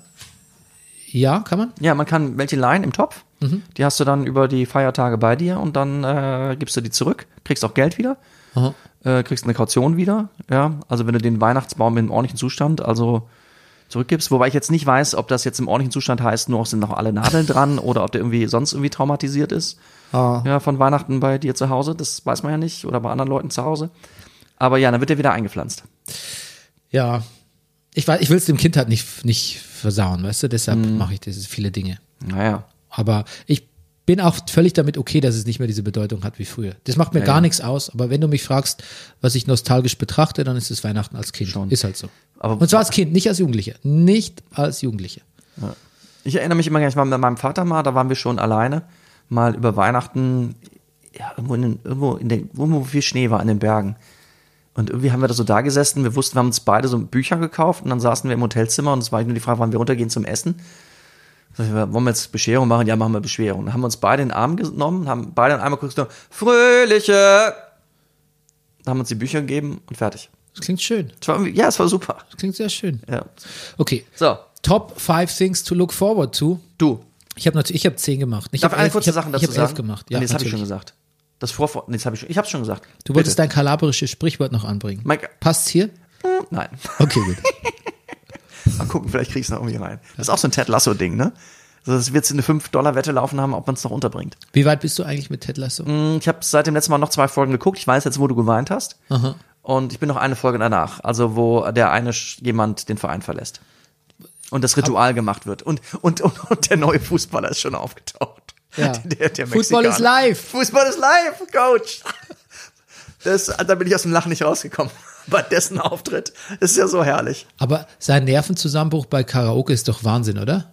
Den habe ich noch nicht gesehen. Ach, du warst doch nicht bei der Karaoke-Folge. Nein, Karaoke noch Ah, nicht. da habe ich geweint. Ach so. Ach. Ja. Ich habe gedacht, bei der Folge, wo seine Frau ihn besuchen kommt und er seinen Ehering ablegt. Da vielleicht auch. Okay. Irgendwo kommt mal so ein äh, äh, ähm, Sonnet von The Verve Ach. als Dings. Aber ich glaube, Das ist habe am ich noch nicht gesehen. Okay. Okay, gut, gut, gut. Ähm, Top 5 Things to look forward to. Ich habe elf, aber ich mache ganz, ganz schnell. Ja. Willst du sie einfach hintereinander weghauen? Nee. Die ersten, äh, bis, bis zu den Top 5 haue ich sie schnell weg. Gut. Okay, pass auf. Ja. Halt dich fest. Jetzt. Geh los. Brennerpass 500. Ausgabe. Äh, ein Japan-Urlaub, irgendwann mal ein Besuch in Tokio. Du auch. Ja. Die Wiederkehr des Ostens. Ja. Aber das bedarf vielleicht Erläuterung. Ja. Ich wünsche mir, dass der Osten irgendwann mal nicht mehr der Osten ist, sondern dass man sagt, naja, die Sachsen, ich fahre nach Leipzig, ich fahre nach Merseburg, ich bin Thüringen, Thüringer Wald, ohne das Gefühl zu haben, das ist eigentlich ein shitty place und da wählen alle AfD. The Rise of the East, keine Ahnung. Okay. Das wünsche ich mir. Dass das nicht mehr so assoziiert ist. Dass es nicht mehr so ist, dass es nicht mehr assoziiert wird und dass es auch nicht mehr so assoziiert, assoziiert mit diesem ganzen, mit diesem Rechten und diesem mauligen DDR-Tum und dass wir, Entschuldigung, Ja. tatsächlich mehr eine Einheit sind Okay. und nicht so viel rechts wählen. Okay, ähm, und es wird, ich denke, es wird passieren Ja, irgendwann. Okay, Brennerpass fährt in die Highlands. Ähm, Oh. Das Red Dead Redemption 3, wenn, falls es Yes. jemals gibt.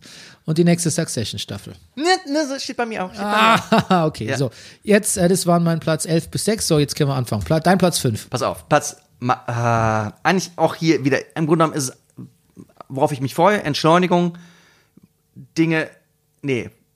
Also Dinge, wo ich no- nostalgisch war, Entschleunigung, Dinge, auf die ich mich freue. Im Grunde genommen kann ich das zusammenfassen in Corona ist vorbei. Ja. Ich freue mich auf Essen gehen, ich freue mich auf Trinken gehen, ich freue mich auf Tanzen gehen, ich freue mich auf einen vollen Saal und eine Umarmung. Ja. Das sind meine Punkte. Fair bis, hm, Fair enough. bis hoch in die.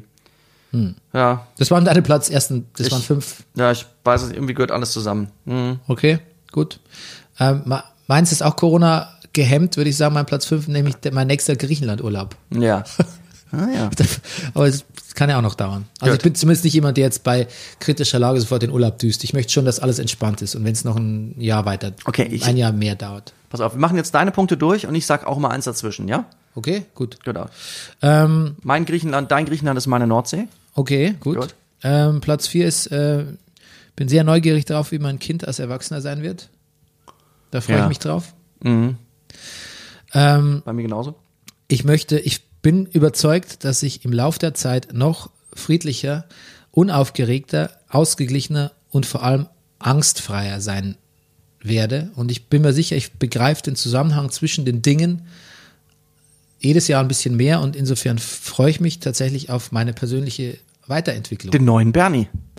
Ja, aber jetzt so Neues nicht, weil es geht ja sehr schleichend. Aber ich freue mich auf das, was, Auf ich, noch, was ich noch tun wird. Ja, das ist, habe ich, hier steht the next big thing. Ja. Du, du, bist, du formulierst es natürlich ein bisschen plakativer, aber wir Ja. meinen wahrscheinlich dasselbe. Ne? Immer das Gleiche. Gut. Ähm, ich habe mal so ein Bild gesehen, das ist mein Platz zwei, wo äh, der, ich glaube, der japanische Kaiser mit seiner Frau am Strand entlang geht. Die machen einen Strandspaziergang. Sind schon ganz alt. Ja, an der Ostsee oder? Nee. Nein, glaub Heringsdorf? Nee, Nein. in Japan, glaube ich, gibt es auch ein Meer. Ach so, richtig. Und die sehen sehr friedlich aus und machen einen Strandspaziergang. Und er sieht ein bisschen bedürftiger aus als sie. Ich glaube, sie nimmt ihn so im Arm. Ja. Und ähm, im Prinzip ist das meine Vorstellung von. Ich, da freue ich mich drauf. Ich freue mich da mit meiner Lebensgefährtin, im Idealfall ist es dieselbe wie jetzt, ähm, am Strand entlang zu gehen. Wir sind ein bisschen alt und tattrig und machen so einen Strandspaziergang. Und der dauert lang, weil wir uns, ja, wir einfach nicht mehr die schnellsten sind. Aber sie ist natürlich viel schneller als ich. Ich muss Und, jetzt ein ähm, bisschen an Inception denken, lustigerweise. ja, Inception ist ja auch die Anfangsszene, wo einer am Strand angespült wird. Und der wird von diesem, auch, ich glaube, ist diese, von diesem japanischen Mann aufgenommen. Von diesem, ich glaube, der ist so ein ja, Superkrimineller. Ist das nicht Leonardo DiCaprio, der da angespült wird? Ja, ich glaube, natürlich Ja. ist er das. Ja, also die Hauptfigur. Jetzt wollte ich nicht spoilern, Nee, ich weiß das mö- natürlich. Ich möchte einfach so ein altes, süßes Ehepaar. Guck mal hier. Ja. Siehst du das? Siehst du die beiden? ja, die, die sind sehr süß. Ja. So, so, ein bisschen wie das Münchner Tatort-Ermittler-Duo, aber so möchte ich sein. So süß, süß die beiden, siehst du hier nochmal Ja. am Strand entlang spazieren gehen. schön. Freue ich mich richtig drauf. Freue ich mich richtig drauf. Genau. Ja. Und mein Platz eins wäre tatsächlich, boah, das klingt jetzt so ein bisschen, an- wenn ich es jetzt nochmal lese, klingt es total anbiedernd. Hm. Weiß gar nicht, wie viele weibliche Hörerinnen wir haben, so prozentual. Aber ich freue mich auf, ich freue mich auf Gleichberechtigung. Ich freue mich, dass diese, diese Ära der Männer, auch gerade in Politik und Führungspositionen, dass das bitte endlich aufhört. Ja, Das wird passieren. Da freue ich mich drauf. das ach, große Entspannung. Ja, Hoffentlich, wir wissen es Ja, nicht. Wir wissen es nicht, ne? Aber ich gehe geh mal davon aus, dass es sich ein bisschen entspannt dadurch. Na gut, Dann freue ich mich auf nächste Woche, nächste Sendung. ja. Haben wir schon ein Thema? Verraten wir noch nicht. Haben wir, Wir, wir haben noch keins, Wir oder? haben noch keins. Okay, gut. Dein Blick war schön. Okay. Gut, dann, dann wünsche ich euch eine schöne erste Adventswoche. das wünsche ich auch. Okay. Bye, bye. Bye, bye.